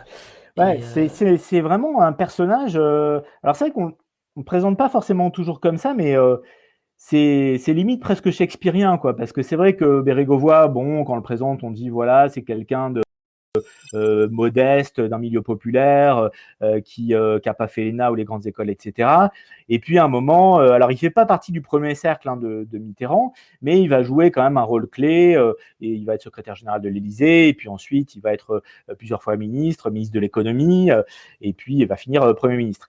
Mais justement, ce qui est, ce qui est terrible avec, avec son, son destin, donc on sait qu'il finira par, se donner la mort en, en 93, c'est que en fait, comme je le disais, comme on le montre un peu par petites touches dans la BD, en fait, à plusieurs moments, mais pas publiquement, mais il va euh, s'opposer ou en tout cas euh, manifester euh, sa, sa, désapprobation ou sa mauvaise volonté par rapport à justement ses, grands choix. Il n'est pas, il pas forcément sur la même ligne que Delors euh, par rapport à l'Union européenne. Ça lui plaît pas que le euh, que, que l'État n'ait plus la main sur euh, sur les, les, banques et la monnaie et les taux d'intérêt. comme je disais, il n'est pas forcément pour le tournant. Enfin, il y a, y une, y a une case extrêmement cruelle qui qui qui, qui dit en, trois en trois phrases, il, a échoué sur trois trucs quoi fondamentaux. Mais c'est ça. Mais ce que je veux dire, c'est que euh, euh, tout ça ne, passe pas à la rampe publique. Et euh, alors là, c'est moi mon, analyse. Il a une ambition vraiment qui est d'être Premier ministre. Comme je disais, il va finir par l'être, mais très tard. Et donc, en fait, moi, mon analyse, hein, c'est que finalement, bah voilà, on sait que dans les années 90, euh, comme, comme je le disais, il va vraiment assumer cette politique néolibérale. Il a notamment des, conseillers, il y a notamment Jean-Charles Naouri, qui est l'actuel PDG de Casino, euh, qui est vraiment un, des, penseurs de cette financiarisation de l'économie, euh, et qui, vont le, le, conseiller, qui vont vraiment cette marche en avant de, de la financiarisation de l'économie. Elle va vraiment être, dans un contexte mondial bien sûr, mais elle va vraiment être poussée par les Français, notamment par les socialistes français. Et, et donc, euh, euh, donc, il va assumer tout ça. Il va assumer tout ça, Bérégovoy. Et, et, moi, je ne peux pas m'empêcher de me dire que finalement, ben, par s'il veut monter dans, les étages du, pouvoir et devenir Premier ministre comme il va l'être, eh ben finalement, ben, voilà, il accepte d'endosser cette, idéologie néolibérale, quoi, comme si, comme si il n'avait pas d'autre issue. Alors, il y, a, une page extrêmement cruelle, y compris pour ta corporation, euh, de, des journalistes, c'est cette page-là, je ne sais pas si tu la vois, euh, c'est celle de février 1984, une émission absolument complètement dingue qui s'appelait Vive la crise, présentée par Yves Montand, Yves Montand, ancien compagnon de route euh, des, des Covid, etc., et qui finalement vient expliquer à la, à la, à la, France que la crise, c'est bien pour tout le monde, et il y a cette une de Libération ici, donc c'était Antenne 2 à l'époque, et Libération qui fait Vive la crise, qui, qui est une des unes euh, dont les jeunes générations ne, savent rien, mais euh, qui, qui, quand même va poser un vrai problème à Libé pendant très très très un peu comme euh, faites ce que vous voulez mais votez Macron. Enfin c'est c'est une une tellement voilà qui annonce tellement la couleur. Et puis pourquoi je, je te dis c'est cruel? Parce que à gauche, on a la fabrication de l'opinion, la fabrication du consentement, comme dirait Chomsky, et puis à droite, les ministres, les conseils de ministres, le politique. Et je trouve que sur cette page-là, on a quand même ces deux pouvoirs qui sont totalement imbriqués et qu'on sent quand même, euh, page après page, euh, qu'il y a de ta part, en tout cas, et de la part de Damien, le, dessinateur, il y a quand même un pas de côté. Est-ce que je me trompe ou est-ce que vous êtes un peu gêné par, euh, par ça? Qu'est-ce que tu veux dire par, pourquoi le, par quoi? Par le fait que le monde médiatique et le monde politique marchent main dans la main, euh, en tout cas pour les grands choix comme celui-ci. Il y a d'autres. Ah bah ça, ne me gêne pas du tout. Euh, c'est pour ça que je le montre d'ailleurs. Enfin, je, ne suis pas spécialement corporatiste. Hein, T'es pas tombé sur le plus corporatiste du, métier. Hein. Euh, je... sais. Non, mais ce que je veux dire par là, c'est que justement, c'est pour ça qu'on le montre. Euh, on aurait pu faire plus d'ailleurs, mais il y a un écosystème médiatique qui participe à tout à tout cet environnement-là, bien bien évidemment. donc donc voilà. Non, c'est pour ça tout à l'heure, je, je, je, parlais de, de Pierre Ballon qu'on voit beaucoup en ce moment pour parler de son, son dernier livre. Euh, à l'époque, euh, ça fait partie de cet écosystème. C'est la Fondation Saint-Simon, euh, où on retrouve aussi Alain Minck et d'autres, ce qu'on appelait le social-libéralisme. Enfin, tout ça est censé accompagner les, seules politiques raisonnables économiques, c'est celles que qu'on mène actuellement. donc, donc, voilà, tout, tout, ça participe de, de la même ambiance. Et donc oui, cette émission Vive la crise, enfin c'est incroyable, on, le montre là en quelques, quelques vignettes, mais, mais en gros c'est c'est euh, voilà, on a en Monsieur Loyal euh, Yves Montand, et puis en gros, c'est euh, c'est l'expression d'Alain Minck d'ailleurs, il me dit c'est c'est une saine pédagogie. Donc en gros, c'est comme tout à l'heure on expliquait, j'expliquais comment on habille avec un, indicateur euh, qui ne tient pas debout, le, le, 3% du déficit, bah là, il faut habiller médiatiquement les, euh, le tournant de la rigueur. Et donc, c'est ça, hein, la crise. Donc, c'est des petits reportages, des spots, des interventions, on vous explique que euh, c'est formidable. Maintenant, c'est une forme de l'individualisme, hein, finalement, l'homme, si, si, si, on veut, on peut. c'est vraiment euh, je parlais de Raymond Barre tout à l'heure et je dis que c'est important d'essayer de faire des, liens. C'est vraiment euh, la phrase de Raymond Barre en 1980 quand il se fait euh, alpaguer par des, manifestants en disant c'est un scandale, il y a 2 millions de chômeurs. Et Barre leur répond ah, mais les chômeurs ils ont qu'à créer leur entreprise. Bon, il n'a pas dit qu'il faut traverser la rue, mais il dit qu'il faut, faut qu'ils créent leur entreprise. Mais c'est ça quoi. Et donc c'est maintenant prenez-vous en main, la crise c'est génial et c'est une très bonne opportunité. Alors ça, c'est l'autre truc parce que bon la BD elle est super elle est quand même désespérante. Elle est quand même décourageante. mais si, ah, non, fais pas ton éditeur. Euh, non, non, mais c'est, mais, c'est pour ça que tu es là et c'est pour ça que. Non, euh, euh, dans, le sens où il y a une permanence, quand même, je trouve, dans le cynisme et dans le mensonge. C'est-à-dire que là, vous balayez 50 ans, et là, je vais montrer, par exemple, quelque chose qui est plus récent le roadshow. alors, celui-là, j'avais jamais entendu parler, ça, ça vaudrait le coup que, que tu en parles, mais quand même, euh, euh, cette façon d'asséner toujours les mêmes choses euh, par le, pouvoir politique et le pouvoir économique sur toutes ces années. Là, tu viens de parler de, de Barre et, de toi-même, tu dis, il n'a pas dit traverser la, rue comme Macron. Il y a 40 ans d'écart. Et en fait, c'est exactement la même logique. C'est pour ça que le bouquin est, décourageant. Mais moi, je pense qu'il faut, être armé. Donc, le découragement peut être aussi une arme de, savoir d'où on vient. Quoi. Il y a quand même une permanence. mais complètement. Et c'est pour ça d'ailleurs, tu montes cette planche. Alors peut-être en, en, deux mots, rassure-toi, je vais pas faire un tunnel. Si, si, au contraire. Euh, vas-y, vas-y, vas-y. non, non, mais cette histoire de roadshow, c'est hyper intéressant parce que, euh, et c'est très actuel aussi, c'est en gros, c'est euh, la personne qui représente la politique économique de la France, donc le directeur du Trésor, qui va vendre la politique française à l'étranger. Parce que, on n'a pas détaillé, mais en gros, comme la, France s'est coupée d'un certain nombre de, leviers euh, monétaires. Euh, on va se financer sur les marchés financiers. Et en gros, euh, comme, comme le dit un sociologue, c'est plus, c'est plus l'État qui a la main, c'est plus l'État qui investit, c'est l'État qui investit, qui est investi par les, marchés financiers ou les épargnants, quoi, ceux, qui ont, de l'argent, ou des actifs financiers. Et donc, il va vendre cette, cette bonne politique-là aux investisseurs étrangers. Et, donc voilà, donc il déroule vraiment hein, toute, toute une série de, bah voilà, les, les, mesures économiques, euh, le, taux d'inflation, etc., les politiques qui sont prises. Et, là, on, montre des, notes de la banque JP Morgan qui sont très intéressantes parce que Bouge pas, euh, bouge pas. Elles, sont juste là. Une, note qui, se félicite, euh, donc qui, est très contente de la politique menée par, par la France. et, elle se félicite de, manière évidemment très cynique, mais de, qui a un taux de chômage de 11%. Donc ça, c'est intéressant parce qu'évidemment, ça met pression sur les salaires et ça. donc, une présentation du gouvernement préparée avec la banque d'affaires JP Morgan devant les investisseurs étrangers se réjouit, hein, c'est ce que vous écrivez, d'un taux de chômage élevé en France, 11%. Et là, je cite, euh, donc, enfin, c'est vous qui citez, c'est ici et là, ces deux passages-là, euh, la note, qui, euh, donc, ce taux de chômage élevé, 11%, d'où le titre, le choix du chômage, ce taux de chômage permet d'alléger la pression sur la demande des salaires. Et là, tout est dit, on est en 87. Euh, en gros, euh, venez investir en France. Euh, on a beaucoup de chômeurs. On va pas vous emmerder sur les salaires. C'est ça. Exactement. Et il y a, un autre truc qui est aussi vraiment très intéressant, qui fait le lien avec ce que je disais tout à l'heure sur la continuité économique. Et il y a une autre note parce que là, donc 87, donc on est un an avant la, présidentielle de 88. Euh, Mitterrand va être réélu en, 88. Euh, et, en fait, JP Morgan dit bon, alors voilà, pour la prochaine présidentielle, euh, ça va être Jacques Chirac qui va être le candidat de la droite. À l'époque, c'est le RPR. Il est Premier ministre de Mitterrand. Mitterrand est président.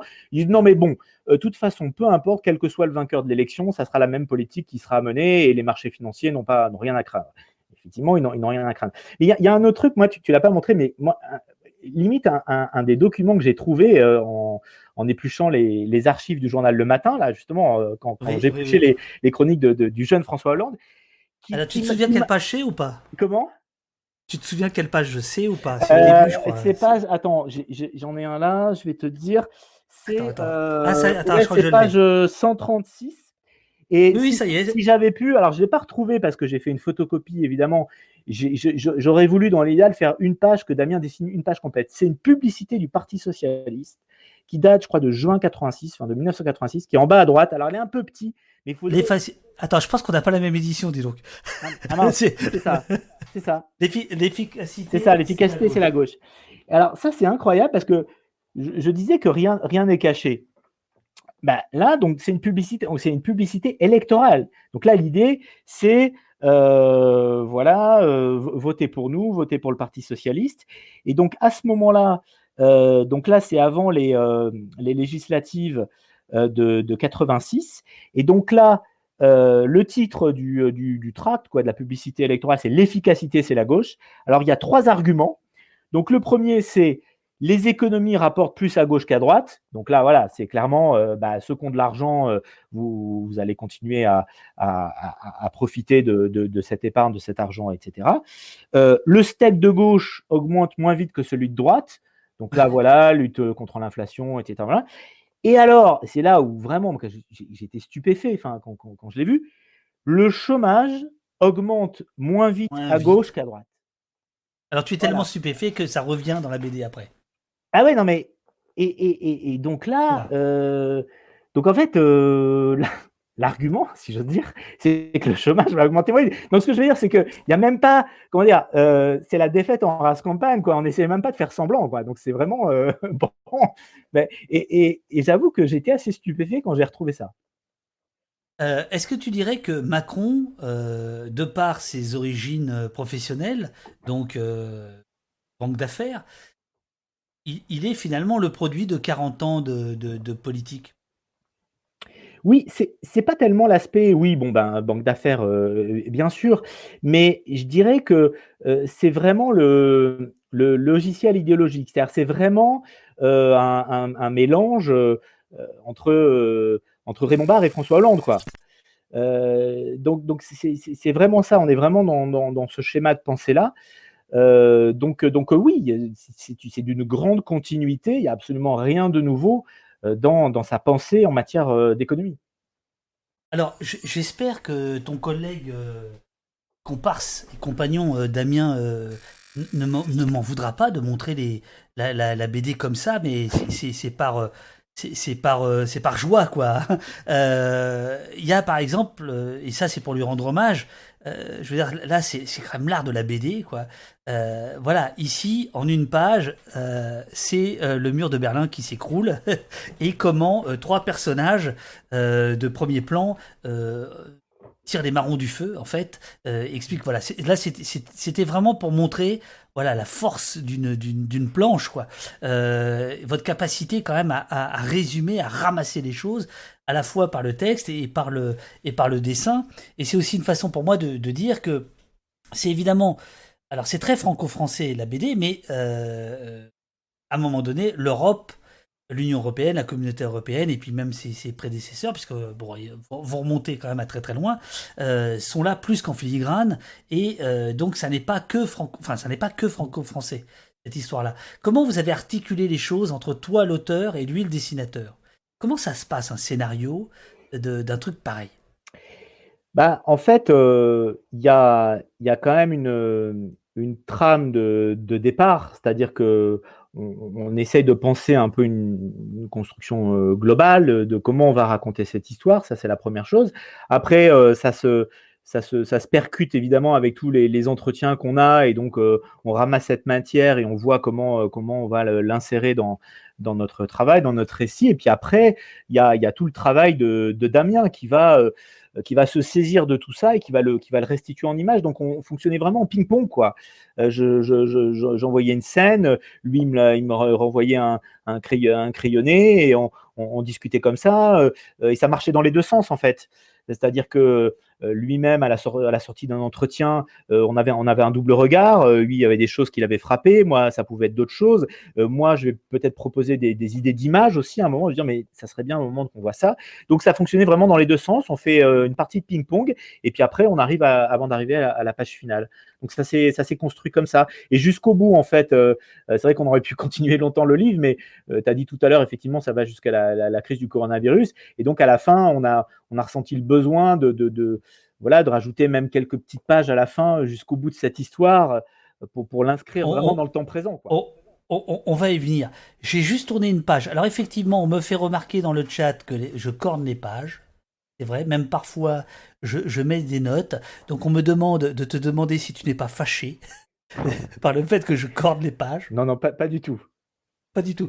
Euh, pour moi, c'est la beauté du livre. C'est ça le livre. C'est qu'on peut. voilà, on fait corps avec lui, quoi. Voilà. Alors, je, monte cette page parce que donc c'est Edith Cresson. Et il y a quand même un souci avec votre BD, les, amis. Mais je crois pas que ce soit la BD le souci. Il y a quasiment pas de femmes. Ah oui. Bah oui, mais euh, alors il y en a une, elle veut. Alors raconte-moi ça. Non, mais il y, a, bien sûr, et, en soi c'est euh, c'est une information.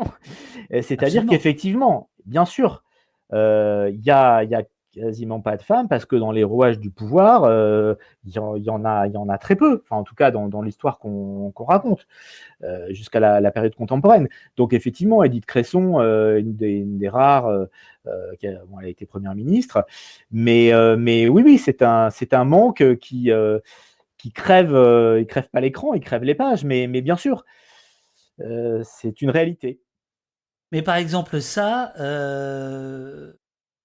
vous n'avez pas eu envie de, de, le, de le raconter plus que ce que vous avez fait Est-ce que ça n'est pas venu dans vos discussions?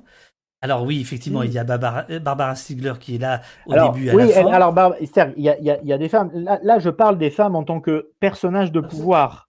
Euh, après, il y a euh, le, le, principe du livre, c'est comme tu as dit, rencontrer les, acteurs et les témoins, mais on, avait la volonté aussi d'avoir un contrepoint. Donc ça veut dire qu'il y a effectivement des sociologues, des chercheurs, des, historiens, qui, des philosophes qui, ont travaillé sur les sujets dont on parle et qui, réagissent en, contrepoint. Et donc là, il y a, des femmes, euh, bien sûr. Euh, mais, par contre, dans, les personnages de pouvoir, euh, oui, bah, bien sûr, on se faisait la réflexion avec Damien. Alors c'est vrai qu'on n'a pas, on n'a pas fait une, case pour, pour, le dire, mais bon, je, ça, ça, se voit, évidemment. Mais ça n'est jamais venu dans les conversations. Il n'y a pas un mec pour vous dire euh, peut-être que un regard féminin aurait été euh, différent, aurait peut-être alors euh, bon Thatcher c'est le, contre-exemple alors là pour le coup non mais un regard féminin je sais pas ce que ce que tu veux dire parce que là en l'occurrence cette force de l'idéologie elle elle, balaye tout. Enfin, c'est pas une question de, sexe en fait. Hein, euh, voilà. Mais, mais par contre, euh, comme je le disais, euh, enfin, si, bien sûr, que c'est une réflexion qu'on se faisait avec Damien. On ne pouvait que constater y avait, il y avait quasiment pas de femmes dans les personnes qu'on avait identifiées dans les rouages du pouvoir et qu'on voulait, qu'on voulait contacter. Oui. Non, parce que je, te dis ça parce qu'il y en a une, page 143. Ah oui qui vous parle, mais qui ne veut pas. Alors c'est très rigolo parce qu'on voit euh, ton collègue Damien qui lui dit euh, bon bah alors je vais vous dessiner. Et elle, dit ah bah non j'ai pas très envie euh, d'apparaître. Et donc il, a, il, il, il, est malin. Il, est malin ton gars. Et il lui dit bah alors c'est quoi votre actrice préférée? Je vais vous dessiner sous ses traits. Et donc c'est ah j'y arrive pas. Donc c'est Catherine Ford l'actrice elle dit bah je, je, voudrais bien lui ressembler. Là, là il y a deux choses. Un donc ça, c'est une dame qui était, euh, je ne sais plus... Euh, à, la, direction du, Trésor. À la direction du Trésor, donc c'est pas rien. Euh, elle parle, mais elle veut pas apparaître. Qu'est-ce que ça, qu'est-ce que ça signifie? C'est la seule qui met une grosse réserve. Qu'est-ce que ça signifie, d'après toi? Qu'est-ce que ça signifie c'est difficile à dire. Elle, elle, elle, veut, elle veut pas, euh, elle voulait pas se, se, mettre en avant. Lui avait expliqué le projet. Elle avait, elle avait envie de nous parler. Et puis euh, voilà, c'était vraiment un gage de, de, confiance. En même temps, elle voulait pas, euh, elle voulait pas se mettre en avant. Voilà, bon. À l'inverse de tous les autres qui sont des mecs qui veulent bien, bien, bien se mettre en avant. Non, mais tout à fait. Et en plus, comment dire, il n'y avait pas d'enjeu par rapport à ça, et c'est très bien comme ça. Et puis ça permet comme ça de faire un petit tour de prestidigitation par euh, avec Damien, euh, comme ça, qui, qui, lui demande qui est son, son actrice favorite. Mais du coup, c'est voilà, vraiment quelqu'un euh, qui travaillait, et ça nous intéresse aussi de rencontrer des gens comme ça. Elle était vraiment dans la, si j'ose dire, dans la soute, quoi, dans la dans la soute de la, direction du Trésor, et donc elle elle appliquait les les consignes, la, politique économique qu'il fallait mener, etc. Et donc c'était intéressant de rencontrer aussi des, gens comme ça. Alors on a fait un long entretien, elle fait juste une, petite intervention fugace, mais c'est un entretien très, très intéressant. Et euh, elle nous raconte effectivement euh, comment euh, on leur, euh, on leur demandait euh, d'agir un peu comme des soldats. Hein, euh, je parlais de, ce mot un peu barbare de désinflation compétitive, hein, qui est une espèce d'expression pour résumer un peu la politique économique qui était, qui était menée. Et, et, en gros, on leur disait, vous êtes les soldats de, la, soldat, de, la désinflation compétitive. Donc voilà, c'est une petite, petite séquence, mais, mais qui, est, qui est intéressante. C'est bien aussi d'avoir comme ça un, regard un peu de, de l'intérieur. Oui, bien sûr. Et, et c'est vrai aussi que c'est des choses qui qui allège un peu la lecture, euh, qui, qui, donne tout d'un coup un peu de. D'abord, on, on, vous suit, les enquêteurs, etc. Donc, ce que, ce que tu disais tout à l'heure sur l'enquête de police. Et, et, puis, ça aère un peu l'esprit parce que c'est vrai que c'est quand même lourd. Euh, c'est lourd, quoi, tout ce qu'on lit euh, de page après page. Et alors, notamment, alors, s'il y a quelque chose de lourd, et après, je vais prendre les questions du, du, du chat, mais ah si, il y avait une question sur les, sur les femmes euh, de, Veuve Chico, est-ce que le fait que les femmes ont eu accès égalitairement, entre guillemets, au travail, a pu servir d'excuse pour dire que le plein emploi s'était cuit? Bah, en fait, euh, une manière de répondre aussi à cette question, c'est parce qu'on on parle depuis le début, hein, je parle du, chômage, mais mais euh, faut, quand même voir aussi qu'il y a la, précarité de l'emploi aussi, hein, et on sait que y a, les, femmes sont particulièrement touchées par énormément de, professions qui, sont, qui sont touchés par, par cette précarité. Par des mi-temps, etc. donc, donc voilà, il ne faut pas non plus, et on le dit d'ailleurs dans, le, dans le bouquin, hein, on parle du, du chômage, il ne faut pas que ça soit l'arbre qui cache la forêt, le, le, donc les, les, bullshit jobs, comme disent les, anglo-saxons. Et donc, donc ça aussi, ça sert, ça sert le, le système. Euh, et puis il y a aussi un truc qui est hyper important, on l'a, on l'a pas dit, mais euh, on, l'explique dès le début du livre, c'est euh, les conséquences sur la santé des gens. Ça fait quand même 14 000 morts par an. Le, le, chômage de manière directe ou indirecte, ça c'est des, études de, de, de scientifiques et donc qui ont pu qui ont pu relever ça. Donc c'est c'est quand même pas rien. Ça veut dire qu'il y a aussi un coût euh, pour, pour, la société euh, très très important, euh, un, prix à payer aussi de, ces politiques qui sont menées. Donc ça, c'est vrai que c'est pas souvent mis en avant. En avant. Alors, ma, ma, ma, deuxième caméra a rendu l'âme. Ah, c'est comme ça, j'ai plus de batterie. Et je, je, voulais là te faire parler d'un type.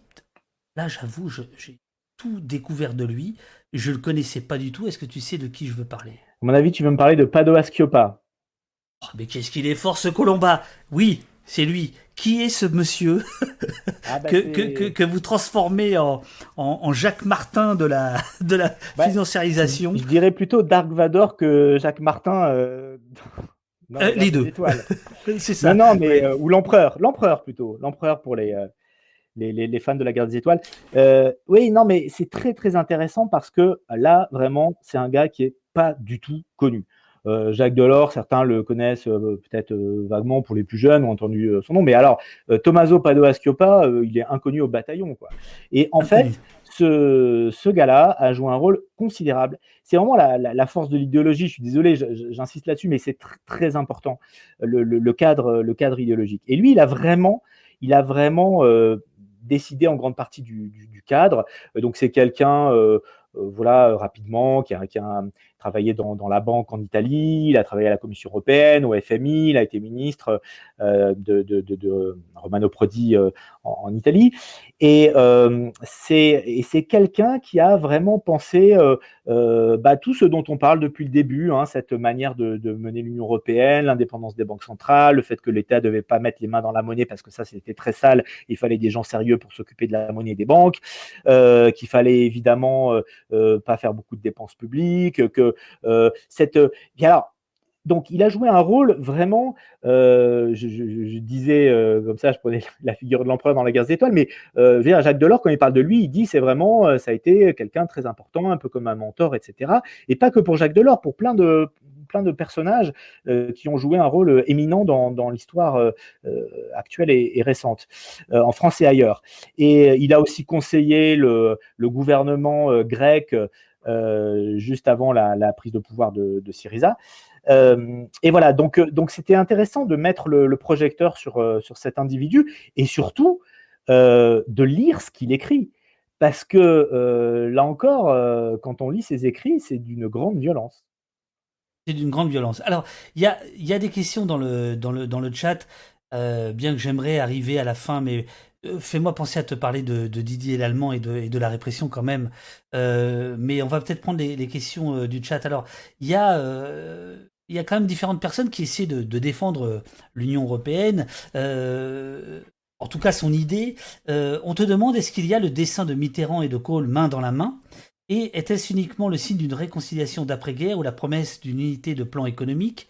Et je j'extrapole un petit peu. Est-ce que euh, cette idée de l'Union européenne comme euh, paratonnerre contre les guerres, euh, ça s'écoute pas. Alors ça, cette idée d'Union européenne de paratonnerre contre les guerres, c'est vraiment quelque chose et qu'on entend encore aujourd'hui, hein, qui a toujours été mis en avant, comme a été mis en avant aussi le, modèle social européen. Là, je, je disais, là, j'ai à côté de moi là, je fais ma petite revue de presse, une interview de, de la Croix, euh, dans la Croix où il y a le euh, Villeroy de Gallo, François Villeroy de Gallo, qui est l'actuel gouverneur de la Banque de France, euh, ancien responsable de BNP Paribas et qui, parle du modèle social européen. Alors en général, c'est une petite variante parce qu'il parle de le l'économie sociale de marché. Donc voilà, l'économie sociale de marché, ça c'est vraiment une expression qui a été forgée par les néolibéraux comme un élément de langage. En fait, c'est vraiment ça. Hein. je parlais de la, la, force des mots. Il faut vraiment faire très attention aux mots. Il faut vraiment prendre les mots au sérieux. Économie sociale de marché, ça ne veut pas du, tout dire que c'est l'État social. C'est l'inverse, en fait. C'est la, primauté au marché. Et social, c'est la société. Donc ça, c'est euh, euh, typiquement des, expressions forgées par Padoa Schioppa et, et d'autres. Et, donc, voilà, cette idée de, de paix, et pour revenir à la question sur, sur Cole, Edith Cresson euh, euh, nous dit, euh, en gros, Mitterrand voulait chipper son marque à Helmut Kohl, et donc pour, en gros, pour faire, je résume, hein, pour faire passer la pilule à Helmut Kohl et donc aux Allemands de, perdre leur marque, monnaie dominante à l'époque, eh ben, en gros, on a, on a accepté de faire la monnaie unique aux conditions allemandes, quoi. En gros, c'est ça, quoi. Et, donc, euh, c'est effectivement euh, ce qui s'est peu ou prou euh, passé. Donc, donc on, vient vraiment sur, c'est très important sur l'Union européenne parce que c'est pas le l'Union européenne et l'Europe, c'est deux choses différentes en fait. C'est l'Europe, enfin, je veux dire, tout le monde est, enfin pour l'Europe, enfin, je veux dire, c'est en soi, pourquoi pas, c'est pas la question, c'est quelle modalité, comment on l'a mmh construit. Donc là, l'Union européenne, c'est la manière dont ça s'est fait.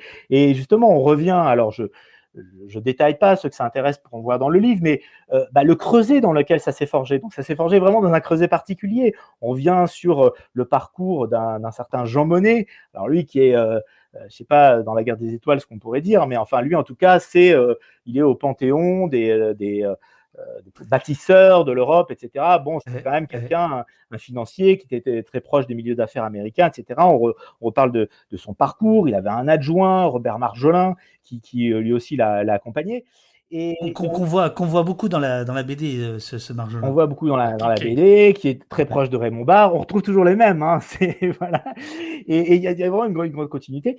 Et, euh, et donc voilà, c'est important de, de, de, retracer le, le parcours de, de ces personnages-là. Donc l'Union européenne a été faite d'une certaine manière. Elle a été faite dans, dans ce creuset néolibéral, d'une certaine famille de pensée, euh, voilà, qui, euh, euh, au lendemain de la Deuxième Guerre mondiale, s'est dit, oh là là, il y a l'État social, l'État-providence qui est à nouveau très fort, il faut qu'on fasse quelque chose, faut qu'on s'organise, et ils organisent la bataille des idées. Voilà, c'est ce qui s'est passé. Et on va, on va retrouver ça dans, dans, la manière dont va se construire l'Union européenne.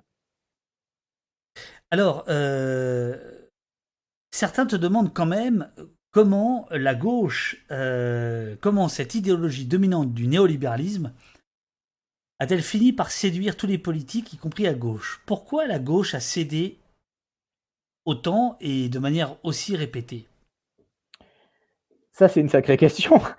Euh, il y, a, un chercheur américain qui a, beaucoup travaillé là-dessus, qui s'appelle Raoui Abdelal, et, euh, et qui justement explique euh, que bah, ce sont des, Français, euh, euh, Jacques Delors, Michel Comdessus, qui a été notamment responsable au FMI, ou, un autre personnage qui n'est pas très connu, qui s'appelle Henri Chavransky, qui travaillait à l'ECDE, qui ont vraiment pas du tout subi cette, période-là, mais qui ont vraiment été au contraire des moteurs actifs de tout ça. pourquoi ils, ils, ont accompagné ce grand mouvement-là? Bah, moi, je ne suis pas euh, là pour sonder les, reins et les cœurs. Je ne peux pas euh, répondre à cette question. Euh, je pense qu'il y a plusieurs réponses, en fait. certains sont, je pense notamment à Jacques Delors, sont intimement convaincus que, que c'est la, la, bonne option. que c'est vraiment, c'est-à-dire que je pense que pour, pour certains, c'est vraiment, ils sont persuadés il faut, il faut prendre au, sérieux la, sincérité de leur aveuglement.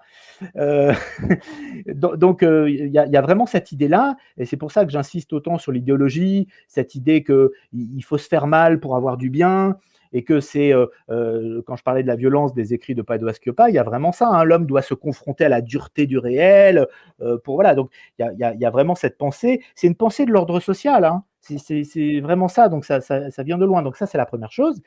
La deuxième, c'est pour ça que je dis il y a, plusieurs éléments, c'est euh, forcément complexe. Je parlais de l'exemple de Bérégovoy. Ben, certains ont pensé qu'il pourrait faire carrière aussi en endossant cette idéologie. C'est peut-être pas une hypothèse à exclure complètement. Euh, voilà. Euh, d'autres, sans doute, se sont laissés porter par, par ça, par, par ambition. Parce que je, non, je, je, je, pense que c'est un peu un mélange de, de, tout ça hein, finalement. Hein. Peut-être des intérêts aussi plus, je veux dire, économiques aussi, parce que on, on, appartient aussi à un certain monde.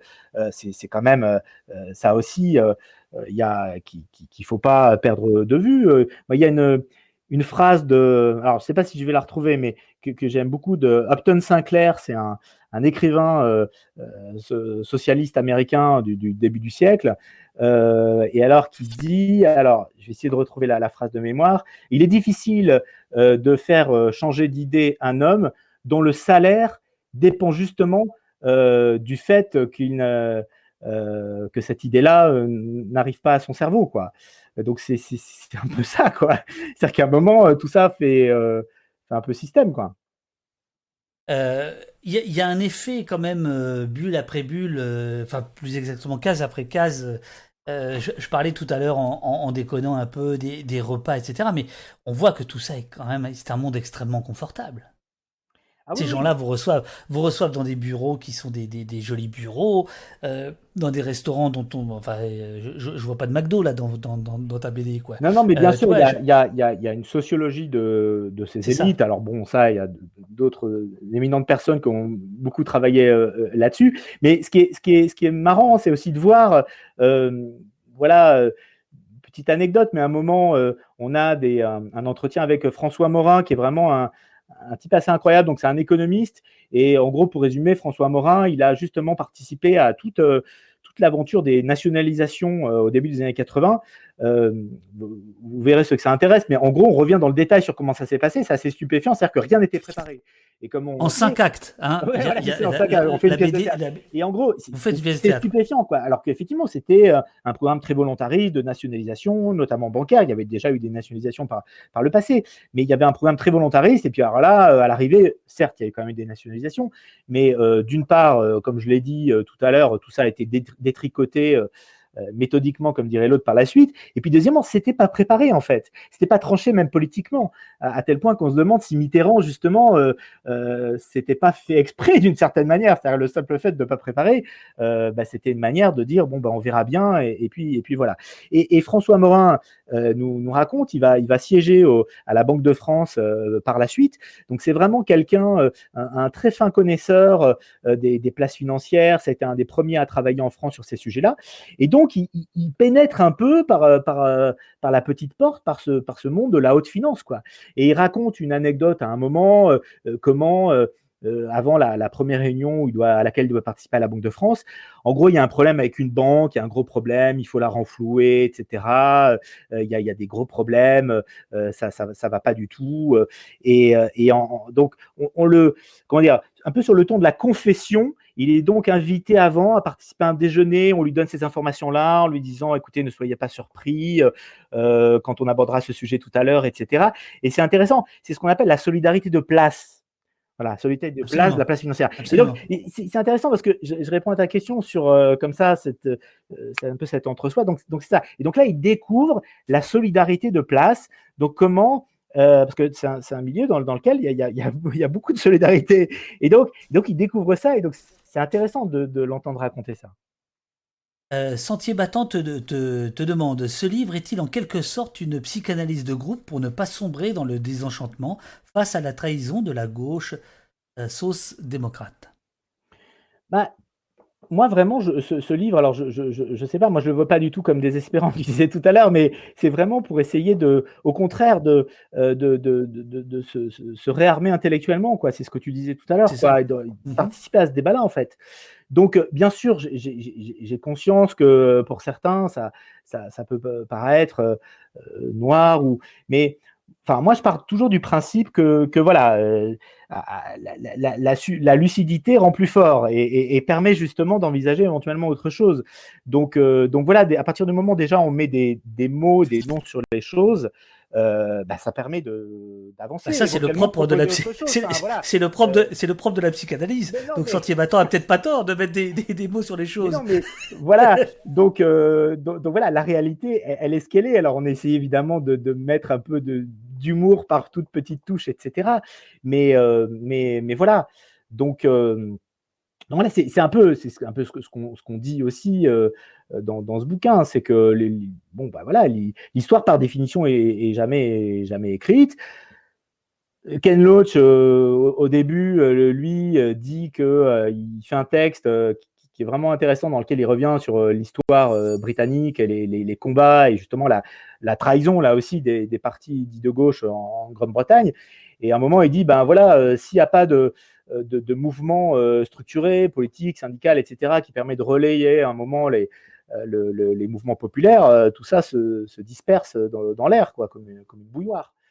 Alors, alors bon, là, là, je vois, je vois par exemple Sarno qui, qui, me dit, pour moi, ce livre me mine un peu. On est face à un rouage tellement bien huilé. Donc, il y, a plusieurs personnes comme ça qui, qui semblent un petit peu la dépérir en nous écoutant. Donc, non, et, comment tu fais pour avoir toujours de l'eau dans ton verre, toi? Eh ben parce que j'ai rempli un verre sur ma table. Attention, parce que moi aussi je fais des enquêtes. Hein. moi aussi je fais des enquêtes. Mais alors, moi je suis euh, pas, je suis, enfin, d'accord et pas d'accord dans le sens où euh, on le voit d'ailleurs euh, rapidement à la fin du livre. On a vu là, après ce qui s'est passé avec le coronavirus, tout d'un coup, par l'opération du Saint-Esprit. Alors, les politiques, soyons clairs, n'ont pas fondamentalement changé. Hein, c'est ce que je disais tout à l'heure. Ah mais des choses qui paraissaient impossibles. Euh, le, 3%, un certain nombre d'investissements au niveau de l'Union européenne, euh, des, règles budgétaires, etc. Tout d'un coup, redevenait possible. Alors certes, c'était des déclarations, mais on a même des déclarations sur oui, peut-être qu'on pourra éventuellement, si besoin, nationaliser temporairement euh, certaines entreprises, etc. Mais tout d'un coup, dans le discours au moins, revenait dans le champ des possibles des choses qui étaient absolument hérétiques quelques jours avant. Donc, ça montre quand même, moi je dirais au contraire, une grande fragilité euh, de, cette pensée, euh, mais ce qui ne veut pas dire que la situation n'est pas euh, assez périlleuse non plus, parce que, comme le dit Romaric Godin à, la fin, donc qui est journaliste à Mediapart, qui est vraiment un, euh, qui a beaucoup travaillé sur cette pensée néolibérale, euh, bah justement, comme, comme cette idéologie, elle est, elle est un peu là sur le, sur le butoir, euh, bah, elle, essaye de, refaire un peu la, même chose avec d'autres mots, mais on voit bien qu'elle est quand même dans une situation assez, assez critique. Donc tout ça peut donner le pire comme le meilleur. Alors, moi, je, je, suis tout à fait d'accord avec toi. Je, je, je, pense que la, Quelqu'un dans le chat nous cite euh, le camarade Lénine, hein, la seule la réalité, euh, seule la vérité révolutionnaire, seule la, réalité révolutionnaire. Bon, euh, je pense qu'on a toujours tout à y gagner à être lucide. Je trouve que la BD est un très très bon cheval de Troie pour, pour toucher le cœur, quoi. parce que jamais j'aurais acheté un bouquin là-dessus s'il n'y avait pas cette forme euh, qui donne une forme de légèreté qui permet finalement d'encaisser 300 pages qui sont, qui sont très dures. Le, bouquin a du succès. Le, bouquin marche bien, selon. le bouquin marche bien. Ouais, ouais, selon, euh, les, selon éditeurs. Oui, oui. Donc tout, donc tout n'est pas perdu. Euh, alors, il y, a, y a avant, tu viens de parler de, de Garrick, le, non, comment il s'appelle, le mec de, de Mediapart. Euh, Godin, voilà, c'est ça. Euh, où est-ce que c'est Où est-ce que c'est euh, Oui, c'est là. il dit dans votre, donc vous l'interviewez à la fin. Et il dit, confronté à ses propres contradictions, le modèle néolibéral n'a désormais plus d'autre solution que de faire taire la contestation par la répression et le contrôle de la parole publique à l'université ou dans les médias. Et alors j'espère qu'on va le voir un petit peu. C'est ici, voilà, on voit Didier Lallemand qui apparaît un moment donné, avec une gilet jaune, nous ne sommes pas dans le même camp. Et là, tout d'un coup, je, je, Ça, a été comme une, vérité révélée. Euh, en fait, il y a un lien. Il y a un lien direct entre ces 40-50 ans euh, de politique sauvage euh, libérale et la répression qu'on est en train de voir. Évidemment, quand je dis une vérité révélée, c'est semblant, mais vous faites un lien très direct à la fin. D'une certaine manière, je trouve que c'est une, une, déclaration, un statement, comme on dirait euh, chez les Anglais, de votre part, auquel je m'attendais pas vraiment. Comment c'est venu? Est-ce que c'est parce que, à ce moment, au moment où vous écrivez, vous dessinez, c'est les gilets jaunes, c'est euh, les mutilations et ça vous. ça entre dans, l'écriture ou, ou est-ce que dans les discussions que vous avez pu avoir avec tel ou tel, vous vous êtes dit, là, il y a quand même un bah, moi, cette, idée, elle m'est vraiment venue, elle s'est imposée. Hein, je, disais, voilà, on, fait un livre pour parler de la violence économique, des, conséquences des politiques qui sont menées. Je disais tout à l'heure que cette politique, elle avait des, conséquences. Euh, je parlais des, 14 000 euh, morts par an, je parlais de, des conséquences, euh, même sur, le travail, les burn-out, la, santé des gens, en fait. Il y, a, un lien qui est évident. les gilets jaunes, bien sûr qu'il y a des profils très différents, mais il y avait quand même en grande partie, c'était des gens qui avaient un travail, mais ils n'arrivaient pas à vivre avec ce travail-là. C'est quand même ça. Et, donc, euh, le lien, bah, il, est, assez évident. Si on a vu effectivement la, répression qui, s'est opérée à ce moment-là, euh, et c'est pour ça, je, reviens à ce que je disais tout à l'heure sur cette, idéologie qui, qui, a là et arrive au bout mais, c'est un, bout qui, peut durer longtemps. Donc, euh, donc là, il y a effectivement il y a, une espèce de télescopage entre cette réalité euh, sociale et puis euh, la réponse qui est, apportée. Donc, oui, pour moi, ça s'est vraiment imposé. Et, à, l'arrivée du livre, il y avait une forme un peu d'accélération de l'histoire parce que, bah oui, il y a eu les gilets jaunes, il y a eu le coronavirus et on, l'a intégré comme ça par petites touches. Hein. On ne fait pas des pages avec ça, mais ce lien-là que, que, tu, que tu as relevé, pour moi, il était, il était évident. Il fallait le montrer et le dire. Euh, sur le Discord, Céline, que j'ai, dont j'ai lu tout à l'heure la, première, le résumé du bouquin, elle, euh, elle vous a bien lu. Euh, comme le dit Pierre-Édouard Magnan, il faudrait peut-être rappeler qui il est. Il est président du mouvement des, précaires et des chômeurs, justement. Est-ce que ce n'est pas aussi le génie du capitalisme d'avoir transformé le précaire en consommateur qui participe au maintien du système en place? Ah mais oui, oui, mais tout, tout est dit. C'est pour ça que cette phrase, on l'a, on l'a inclus, euh, c'est ça, c'est dit le, coup de génie du, capitalisme, euh, c'est d'avoir euh, transformé les, précaires ou les, chômeurs en, consommateurs. Voilà. Donc, donc c'est pour ça que on, insiste autant sur les mécanismes financiers, économiques, les banques. je parlais de faire des liens. Tout ça a des liens avec les politiques qui sont menées, le rôle de l'État, euh, on n'en parle pas trop dans, le débat public, mais c'est fondamental. Euh, je parlais de Roosevelt tout à l'heure, euh, en 1933, qui, sépare les, banques d'affaires, donc ceux qui ont de l'argent et qui peuvent spéculer, des banques de dépôt, les banques où on dépose notre argent. on a le même, le même Roosevelt en 1936, si je ne dis pas de bêtises, qui, euh, qui fait une déclaration euh, assez fracassante dans laquelle il dit on sait maintenant qu'il est tout aussi dangereux d'être gouverné par la finance organisée que par le crime organisé. Donc voilà. Bon, de l'eau a coulé sous les ponts, puisque Trump, qui s'est fait élire sur une ligne comme ça, soi-disant proche du peuple, était complètement avec des, gens de, de, Morgan Stanley, de toutes les grandes banques américaines de, de son côté. Mais ou de Goldman Sachs. Mais, euh, mais voilà, donc donc c'est très important effectivement cette question euh, euh, financière, bancaire, en lien avec les, politiques qui, sont menées. Qui aujourd'hui pourrait sur les estrades d'ici 2022 être, selon toi, le candidat le plus proche de votre regard, de ce que sous-tend votre BD Écoute, c'est la seule question à laquelle je vais sortir un joker. Je t'explique pourquoi. J'ai pas envie de répondre à cette question parce que euh, justement, euh, dans ce bouquin, on, essaye de démonter euh, des, espèces de, comme ça d'impératifs, disant aux gens vous devez penser ci, vous devez penser ça. Euh, C'est pas pour moi derrière dire aux gens vous devez penser ci et, voter pour un tel. C'est pas, je suis pas là pour ça très honnêtement on, a compris, pas de, pas de consigne de vote, mais euh, simplement, est-ce que. Euh, alors, je te le retourne différemment. Sans, non, mais tu comprends ce que je veux dire. Bien, sûr, voilà, bien sûr. Les gens, ils sont assez grands pour, euh, pour penser par eux-mêmes et pour faire ce qu'ils veulent. Mais où est-ce qu'il y a à gauche une pensée critique comme celle qui se dessine page après page dans votre BD Est-ce que, est que cette pensée critique existe encore ou pas? Je te demande aucun nom, on s'en fout évidemment. Mm. En plus, on ne sait pas ce qui va se passer demain et après-demain. Mais euh, bah, elle, est, elle, est, elle est quand même très, euh, très largement euh, minoritaire. alors, on, voit bien là, mais encore une fois, c'est vraiment. et là, je ne parle pas que des partis de gauche par rapport à la crise du coronavirus. Tout d'un coup des thématiques autour de la, souveraineté. moi, par exemple, enfin, je, je, fais une, aparté, mais dans, mes enquêtes à la radio, j'ai tout de suite travaillé sur la question des masques.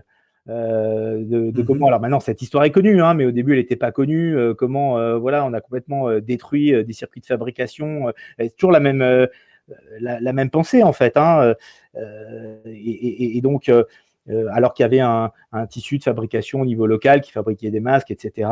Euh, il n'y avait pas assez de stock, etc. Bon, on pourrait euh, prendre d'autres exemples à d'autres propos. mais là, on voit effectivement dans, certaines personnalités politiques tout d'un coup redécouvrir le fait qu'il fallait une certaine indépendance économique, une souveraineté, etc. Bon, donc je dirais que c'est des thématiques qui, traversent différents partis. Après, c'est un euphémisme de dire que c'est quand même euh, pas du tout majoritaire euh, dans, les différents partis. Mais ça, ça revient, en fait, c'est des choses qui sont pas forcément, je sais pas si c'est dans les partis politiques, certains partis s'emparent de ces questions-là, mais je dirais que c'est quand même assez, euh, de plus en plus présent, dans le débat euh, intellectuel. C'est pas forcément dans les médias mainstream, mais il y a pas mal de, propositions qui circulent autour de, des questions, de, que ça soit, des projets très différents, hein, mais euh, le, du salaire à vie de Bernard Friot euh, à la garantie d'emploi. Euh, je veux dire, quand même, aux États-Unis, il y a eu la En, réalité, c'est exactement là où je voulais t'emmener. Ben C'est-à-dire, est-ce que, cette parole-là n'est pas. Tu m'as amené sur les partis. Donc, c'est vrai que, voilà, bon, je suis mal à l'aise pour répondre là-dessus, mais, mais par contre, dans le monde des idées, donc au-delà des partis, là, je suis plus à l'aise pour te répondre dans le sens où là, oui, ces, ces idées-là, elles, elles reviennent en force. Alors, euh, tu parles de ton travail euh, justement à, Radio France. Toi, tu fais partie de la, cellule enquête, investigation, c'est ça Alors, je ne sais pas si c'est France Inter ou Radio France. Alors, c'est Radio France en fait. Euh, c'est-à-dire que ah, pour, résumer le truc, moi pendant longtemps, donc j'étais reporter à, France Inter. et puis là, depuis quelques années, j'appartiens à ce qui a été baptisé cellule investigation. Alors, j'aime pas beaucoup ce terme, euh, si tu veux, on peut en dire un mot, mais, en tout cas, on est, on est un, petit groupe de, journalistes et on travaille pour toutes les antennes de, Radio France. Euh, donc France Inter, France Info, le réseau France Bleu, France Culture, etc. Les médias mainstream. les médias mainstream. oui, oui, ben après, euh, on peut en parler si vous voulez, mais. allons-y, allons-y, allons-y. Sortons un tout petit peu de la BD si tu veux bien. Euh, c'est pas du tout. Euh, il s'agit pas de te piéger ou quoi que ce soit, mais par exemple, est-ce que la BD, euh, qui est un, art que tu commences à, plus qu'à maîtriser, puisque tu c'est pas c'est pas la première et sans doute pas la dernière que tu fais, est-ce que c'est une façon pour toi d'exprimer des choses que tu ne pourrais pas exprimer dans, dans, les rédactions? Est-ce que tu te sens un peu à l'étroit? C'est quoi ton rapport avec tout ça? Moi, j'ai toujours pu faire, je, réponds vraiment franchement, hein, j'ai toujours pu faire ce que je, que je voulais euh, à, Radio France. Alors, j'explique. Euh, c'est plus ou moins compliqué, bien évidemment. Euh, le, plus important pour moi, c'est vraiment l'organisation. C'est-à-dire que si on n'est pas organisé, on ne peut pas faire un travail correct. Alors, moi, il faut savoir que pendant des années, j'étais reporter, j'étais au service reportage, après au service police-justice. Donc, en gros, j'étais pompier volant de l'actualité, bah, comme tous les reporters. Il se passait un truc dans le monde, j'y allais. là, on, a reparlé du 11 septembre récemment, bah, voilà, le 11 septembre, hop, aux États-Unis, au Pakistan, euh, euh, voilà. Bon, ok. Euh, mais par ailleurs, il se trouve que parallèlement à ça, en fait, j'ai toujours, alors c'était peut-être en plus de mon travail, mais creuser des sujets, voilà, me, mener des, investigations journalistiques et, France Inter me permettait de le faire un peu en dépassement de fonction, mais il me permettait de le faire quand même. J'ai pu diffuser des trucs. Non, mais voilà. Alors j'étais isolé. J'étais isolé, on, est bien d'accord. Euh, je ne suis pas en train de dire que, tout le monde faisait ça, etc. Mais je pouvais le faire, c'est ça que je veux dire. Ça, on revient à la question tout à l'heure de qu'est-ce qu'on peut faire, etc. Alors peut-être que si tout le monde avait voulu le faire, je ne sais pas si ça aurait été possible, mais moi, j'ai pu le faire. Donc ça, c'est le premier élément de, réponse.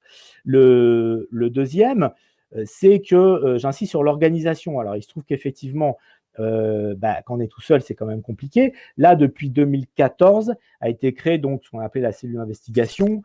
Euh, et, là, depuis, euh, depuis, qui fonctionne depuis quelques années. Et, là, ça nous permet vraiment de travailler avec euh, plus, de, plus de temps. Ça, c'est vraiment important. Alors, moi, j'aime pas ce mot d'investigation. Très, très franchement. Alors pourquoi, bah, Parce que, bah, on me présente comme ça, souvent comme d'autres, mais bah, parce que c'est vraiment un, un, pléonasme, quoi. C'est comme si on disait je suis chauffeur de taxi qui transporte les gens en voiture, ou si je suis boulanger qui fait du pain. Enfin, je veux dire, un, journaliste, normalement, doit, doit faire l'investigation, doit, doit creuser des sujets. alors, il y a aussi journalisme d'enquête, j'aime pas trop parce que ça fait policier aussi. Bon, à la limite, dire journalisme, je sais pas, d'intérêt général ou, journalisme de temps long, peut-être ça pourrait, je sais pas, on pourrait trouver d'autres expressions, mais bon, bref c'est de la sémantique, mais voilà. Mais est-ce que est-ce que c'est pas est-ce que c'est pas une façon est-ce que c'est pas une façon de dire que malgré tout les autres que la masse journalistique elle est prise par l'actualité elle est prise par voilà et qu'elle elle, elle, gratte assez peu euh, quand, quand, vous, quand ta cellule, euh, on va dire investigation euh, sort, c'est pas toi, donc j'en parle librement, le, le, le, financier d'Éric Zemmour, bah, le gars, il a pris le temps d'aller à, à, Paris voir la boîte aux lettres, les amis de Zemmour, etc. À l'ancienne. Moi, j'ai adoré. C'est-à-dire la, la, Startup Nation. Il a retracé l'adresse, le propriétaire. Mais que font les autres? Tu le, sais, tu le sais bien, que font les autres? Ils sont à Toulon et ils filment en, meute euh, le, bien sûr, mais la, bête, la bête de foire. On, sait, on, sait, très bien comment, comment ça fonctionne, tu, tu, tu, tu le, le, sais euh, toi-même. Il y a vraiment... Euh, il y, a, y, y, a, un peu, il y a un peu, pour moi, il y a un peu de, de continents quoi. Hein, aujourd'hui sur la, la, planète du journaliste, il y a, effectivement un, continent avec les, tous les médias mainstream euh, bah, voilà, qui, qui, qui appartiennent à, à, quelques grands groupes, à quelques milliardaires et avec la, la plupart des, journalistes qui n'ont pas, pas les moyens euh, de, bah, de, faire justement de l'enquête journalistique. C'est sûr que si vous travaillez pour la Gardère, vous n'allez pas enquêter sur les ventes d'armes. Euh, si vous travaillez pour Bolloré, vous allez avoir du mal à enquêter sur euh, ces affaires africaines. Déjà que c'est compliqué même quand on ne travaille pas euh, dans un de ces groupes. Ou, dans le groupe de Drahi sur les paradis fiscaux. Bon, bref. Mais, mais voilà, donc il y a, y a, cette, cette, ce, ce, ce continent-là avec bah, des journalistes qui, euh, pour la plupart, euh, voudraient bien faire leur travail, mais ils ne sont pas forcément dans les meilleures conditions pour, euh, pour le faire. Et puis, et puis, il y a un autre continent de, médias qui sont peut-être moins, moins visibles, sûrement moins visibles, mais qui font un, énorme, un énorme boulot au, niveau, au niveau local, partout, partout en France. et ça, c'est très intéressant. Donc, donc voilà, mais c'est difficile aujourd'hui hein, euh, pour, euh, pour euh, la plupart des, journalistes qui sont pas qui sont pigistes, qui sont indépendants, qui sont dans des situations précaires. C'est aujourd'hui le journal aujourd'hui le journalisme c'est un sport de combat. C'est un sport de combat social, économique, judiciaire. Donc Alors, voilà. Est-ce que est-ce que c'est la raison pour laquelle tu fais partie du comité éditorial de Disclose?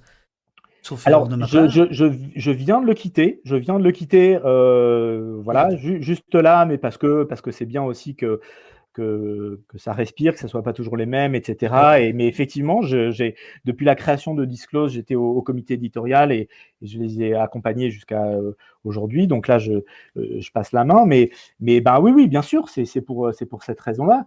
Euh, travailler sur des, sur des sujets euh, euh, d'intérêt général, que ce soit les, les gendarmes de la France dans la guerre au Yémen, les, les, essais atomiques en Polynésie ou, d'autres sujets. donc voilà, avec beaucoup d'autres, c'est intéressant. Il y a, a d'autres médias comme ça qui aujourd'hui apparaissent, développent, euh, ou un média comme le Média Cité, par exemple, qui fait de l'investigation en région, qui fait des choses très intéressantes, mhm. Mars Actu, et, d'autres encore, il y en a plein, il y en a plein énormément. Et donc ça, c'est voilà, c'est un, un, continent qui n'est pas dans les projecteurs, mais qui, qui fait un, travail remarquable. Alors, à propos de, de, projecteurs, dans la BD, et d'ailleurs, Nat Gitane, euh, dans le chat, l'a, noté. Euh, question pour toi, Benoît. Euh, lors de la première rencontre avec Barbara Stigler, vous évoquez une convocation avec la DGSI, sans rentrer dans les détails. C'était à propos de votre enquête, te demande-t-elle. Moi, je connais les réponses, mais là, tu vas la donner. Pouvez-vous nous en dire plus? Oui, bah, rapidement, là, je, l'évoquais, bah, c'était effectivement des, informations sorties avec Disclose, qui concernaient notamment une, une note confidentielle défense euh, du, renseignement militaire qui, prouvait que, euh, que la France euh, livrait bien de, l'armement, notamment l'Arabie Saoudite, qui était utilisé dans la guerre au Yémen. Et contrairement à ce qui était annoncé officiellement par bah, la ministre des Armées, Florence Parly, par l'Élysée au Matignon, qui était de dire, à notre connaissance, aucune arme française est utilisée dans, ce conflit. Donc effectivement, ce document a été publié, ça a été médiatisé, et puis moi, avec beaucoup d'autres, et les, journalistes de, Disclose, on a été convoqués par, le renseignement français, par la DGSI. voilà, bon, c'était clairement une pression pour essayer de, connaître nos sources. Et puis, il y a une enquête qui a été ouverte pour compromission du secret de la défense nationale. Et puis, voilà, alors on a eu la réponse finalement euh, du, procureur de la République euh, qui euh, finalement, alors, alors c'est très bizarre, il, classe, il a finalement classé l'enquête, mais tout en nous mettant un peu en garde, en disant qu'il y avait une infraction qui était caractérisée. Donc, donc voilà, c'est un petit peu, un petit peu ambigu. voilà, c'est tout ça pour dire que. Quel, effet ça fait Quel effet ça fait? Sur toi, sur la rédaction, sur sur les, collègues qui, se retrouvent euh, bah, en fait, moi, je le vois pas par rapport à moi, je le vois par rapport aux autres. Voilà, bon, bah, on est convoqué, euh, oui, bon, euh, c'est c'est pas agréable de recevoir ça, mais je veux dire, ça fait partie du ça fait partie du, métier. on sait très bien que quand on s'intéresse à certains sujets, il va y avoir des, des, réactions. surtout que là, c'est vraiment l'intérêt général, il est il est évident. Enfin, je veux dire, euh, c'est un sujet qui concerne tout le monde. Il y a une grande opacité sur les ventes d'armes. Euh, il y a une preuve qui vraiment va, va, va contre le, discours officiel. Euh, donc, euh, donc voilà, il n'y a, a, pas de, a pas de débat sur le fait que cette information doit être rendue publique. après, je dirais que c'est plutôt vis-à-vis des autres, c'est-à-dire que ces convocations, parce qu'il n'y a pas eu que ça, il y a eu d'autres confrères, il y a eu la tentative de perquisition à Mediapart, il y a eu une consoeur aussi du Monde dans l'affaire Benalla. Enfin, voilà, donc c'est des intimidations. Et moi, je pense, moi, j'ai la chance d'être dans une euh, rédaction constituée. Euh, enfin, je, ne suis pas le plus à plaindre, quoi, très très honnêtement. Moi, je pense aux journalistes euh, précaires qui n'ont pas les moyens et qui veulent aussi faire leur boulot et qui, eux, s'ils se retrouvent avec des convocations ou des, des, procédures baillons, c'est plus compliqué. donc, donc voilà, il y, a un confrère, Clément Fayol, qui avait sorti un, article dans Mediapart il y a quelques années où, pareil, il avait sorti un, un document classifié qui mettait le projecteur sur les relations euh, entre la France et le soutien de la France euh, au Tchad, euh, au, dictateur tchadien. Et, et, en fait, lui aussi, il y a une enquête contre lui. Et en fait, à l'époque, alors c'était pas l'actuel procureur de la République, mais c'était l'ancien François Molins. Et donc, il a eu un rappel à la loi, mais en gros, en lui disant, si jamais vous récidivez, là, vous serez, si vous récidivez dans les six ans qui viennent, vous serez directement convoqué au tribunal. Donc c'est un peu cette épée de Damoclès au-dessus de la tête en disant bon, euh, voilà, mais n'y revenez pas quoi. Alors, on va, on va terminer, on va terminer là-dessus. Ça fait, ça fait deux heures que tu es au poste. J'avais dit une heure et demie. Je sens que ton avocat va arriver, donc euh, on va, on va éviter les emmerdes. C'est moins désagréable qu'à la DGSI quand même. Et justement, c'est ça la question. C'est ça la question. Euh, te demande Kaof 94. Est-ce que à la DGSI on a le droit au silence? Et surtout comment ça se passe? Parce que vous, vous, n'avez jamais raconté ni les uns ni les autres. Et allez, on est entre nous là. non, mais il n'y a pas grand chose à raconter dans la, dans la mesure où je n'ai pas dit grand chose. Donc, en fait, pour être clair, non, mais pour, pour, pour euh, dire deux mots, moi, dans mon cas personnel, je sais que pour euh, mes, mes, mes, confrères de, de Disclose, euh, ils n'ont pas vraiment posé les mêmes questions, etc. moi, mhm. ça, a été, ça a été vite vu dans le sens où, voilà, les, personnes à qui j'ai affaire ont été professionnelles dans le sens où voilà, euh, il y a une procédure, euh, euh, elles ont posé leurs questions et puis et puis voilà. Moi, j'ai fait une déclaration liminaire, sachant que, voilà, ça allait remonter dans le dossier. Et puis après, secret des sources, droit au silence, point barre. Donc donc voilà. Après, bon, je ne peux pas dire grand-chose sur les, coursives de la, DGSI. Hein. On allait dans un petit bureau à l'entrée. Euh, une personne a ouvert une mallette, euh, hop, euh, et puis voilà, on a pris ma déposition. Et puis ça s'est fini comme ça. Il y avait quoi dans la mallette? Une mallette de James Bond. Non, mais voilà, il n'y a, y a, pas grand-chose à raconter en réalité. Est-ce que, est que seule la convocation suffit, c'est-à-dire que c'est ça l'effet, et c'est même euh, l'effet en un seul, enfin E, F, F, E, T, euh, et que on se contrefout de savoir ce que vous avez à dire ou pas, sachant que vous ne direz rien en réalité. Mais que de, dire voilà, vous, on vous a à l'œil, on vous convoque, est-ce que, est que ça s'arrête là, selon toi? Bah, C'est ce que je disais. En fait, alors moi, c'est mon analyse, hein, mais pour moi, c'est un message qui est envoyé à, toute la profession, en fait. Et, encore une fois, j'insiste mmh. là-dessus, notamment ceux qui, à ceux qui ont le plus de difficultés pour, pour, travailler. Quoi. Donc, donc voilà, c'est un message qui est envoyé. Et donc, euh, et le fait aussi bah, de convoquer euh, ben voilà, des, journalistes qui peuvent être dans des médias plus mainstream comme Le Monde, etc. voilà, moi, je, vois plutôt les, choses comme ça. Et euh, avec l'idée de dire, ben voilà, vous vous intéressez pas trop à ces sujets-là. Euh, ben on voit bien ce qui se passe en, ce moment là avec le, psychodrame autour de la, vente des sous-marins, etc. on voit le, les, ministres qui réagissent, des, ambassadeurs qui sont rappelés qui sont rappelés, euh, des ambassadeurs australiens et américains. Alors par contre, euh, les, révélations qu'on a faites euh, avec un consortium de journalistes, c'est pas moi, c'est ma consoeur Elodie Guéguin sur l'espionnage de mhm. masse avec un logiciel espion par plein de pays et notamment le Maroc. Alors ça, par contre, il n'y a, pas d'ambassadeur rappelé ou il n'y a pas de grande déclaration s'offusquant. là, tu, tu parles de Pegasus. C'est ça, je parle de Pegasus. C'est vrai que bon, c'est pas tout à fait la même chose. Est-ce que tu penses néanmoins, dernière question, que, ces convocations peuvent agir euh, directement, enfin plus exactement non, indirectement sur les directions de, rédaction, sur les patrons, etc., en disant bon, euh, euh, on veut pas d'emmerde, quoi. Bah on n'a pas besoin de ça pour exister. Je veux dire, la matinale de, de France Inter n'a pas besoin que l'un de, l'un de ces gars soit convoqué pour exister. Non, mais globalement, je, parle en général, les, les, les, directeurs et directrices de rédaction, globalement, ils veulent pas d'emmerde. Hein. Enfin, je veux dire, ça, c'est en règle générale. D'où l'importance d'être organisé. Et c'est pour ça que j'insiste vraiment là-dessus, le fait que depuis 2014, il y ait euh, cette, euh, cette cellule, ce service, de, qui est dirigé par Jacques Monin, qui s'est étoffé au fil des ans.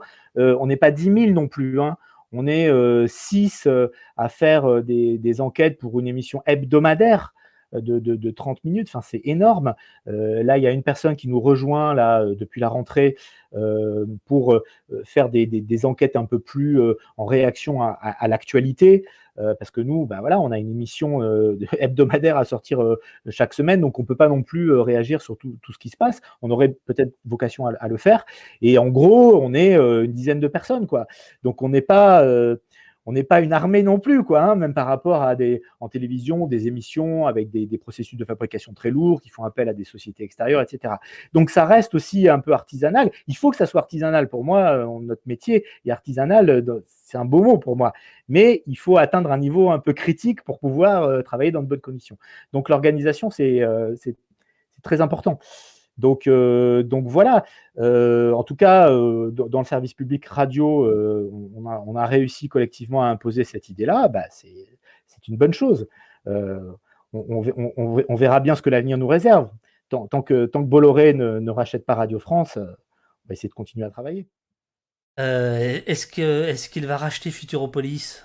Je sais pas en quel groupe ça appartient Futuropolis. On verra. Gallimard, euh, mais, oui, c'est-à-dire qu'aujourd'hui ça devient très compliqué effectivement entre le milieu de le monde de l'édition et le monde des médias. c'est c'est l'enfer. Et c'est pour ça qu'on est bien chez Twitch. merci beaucoup.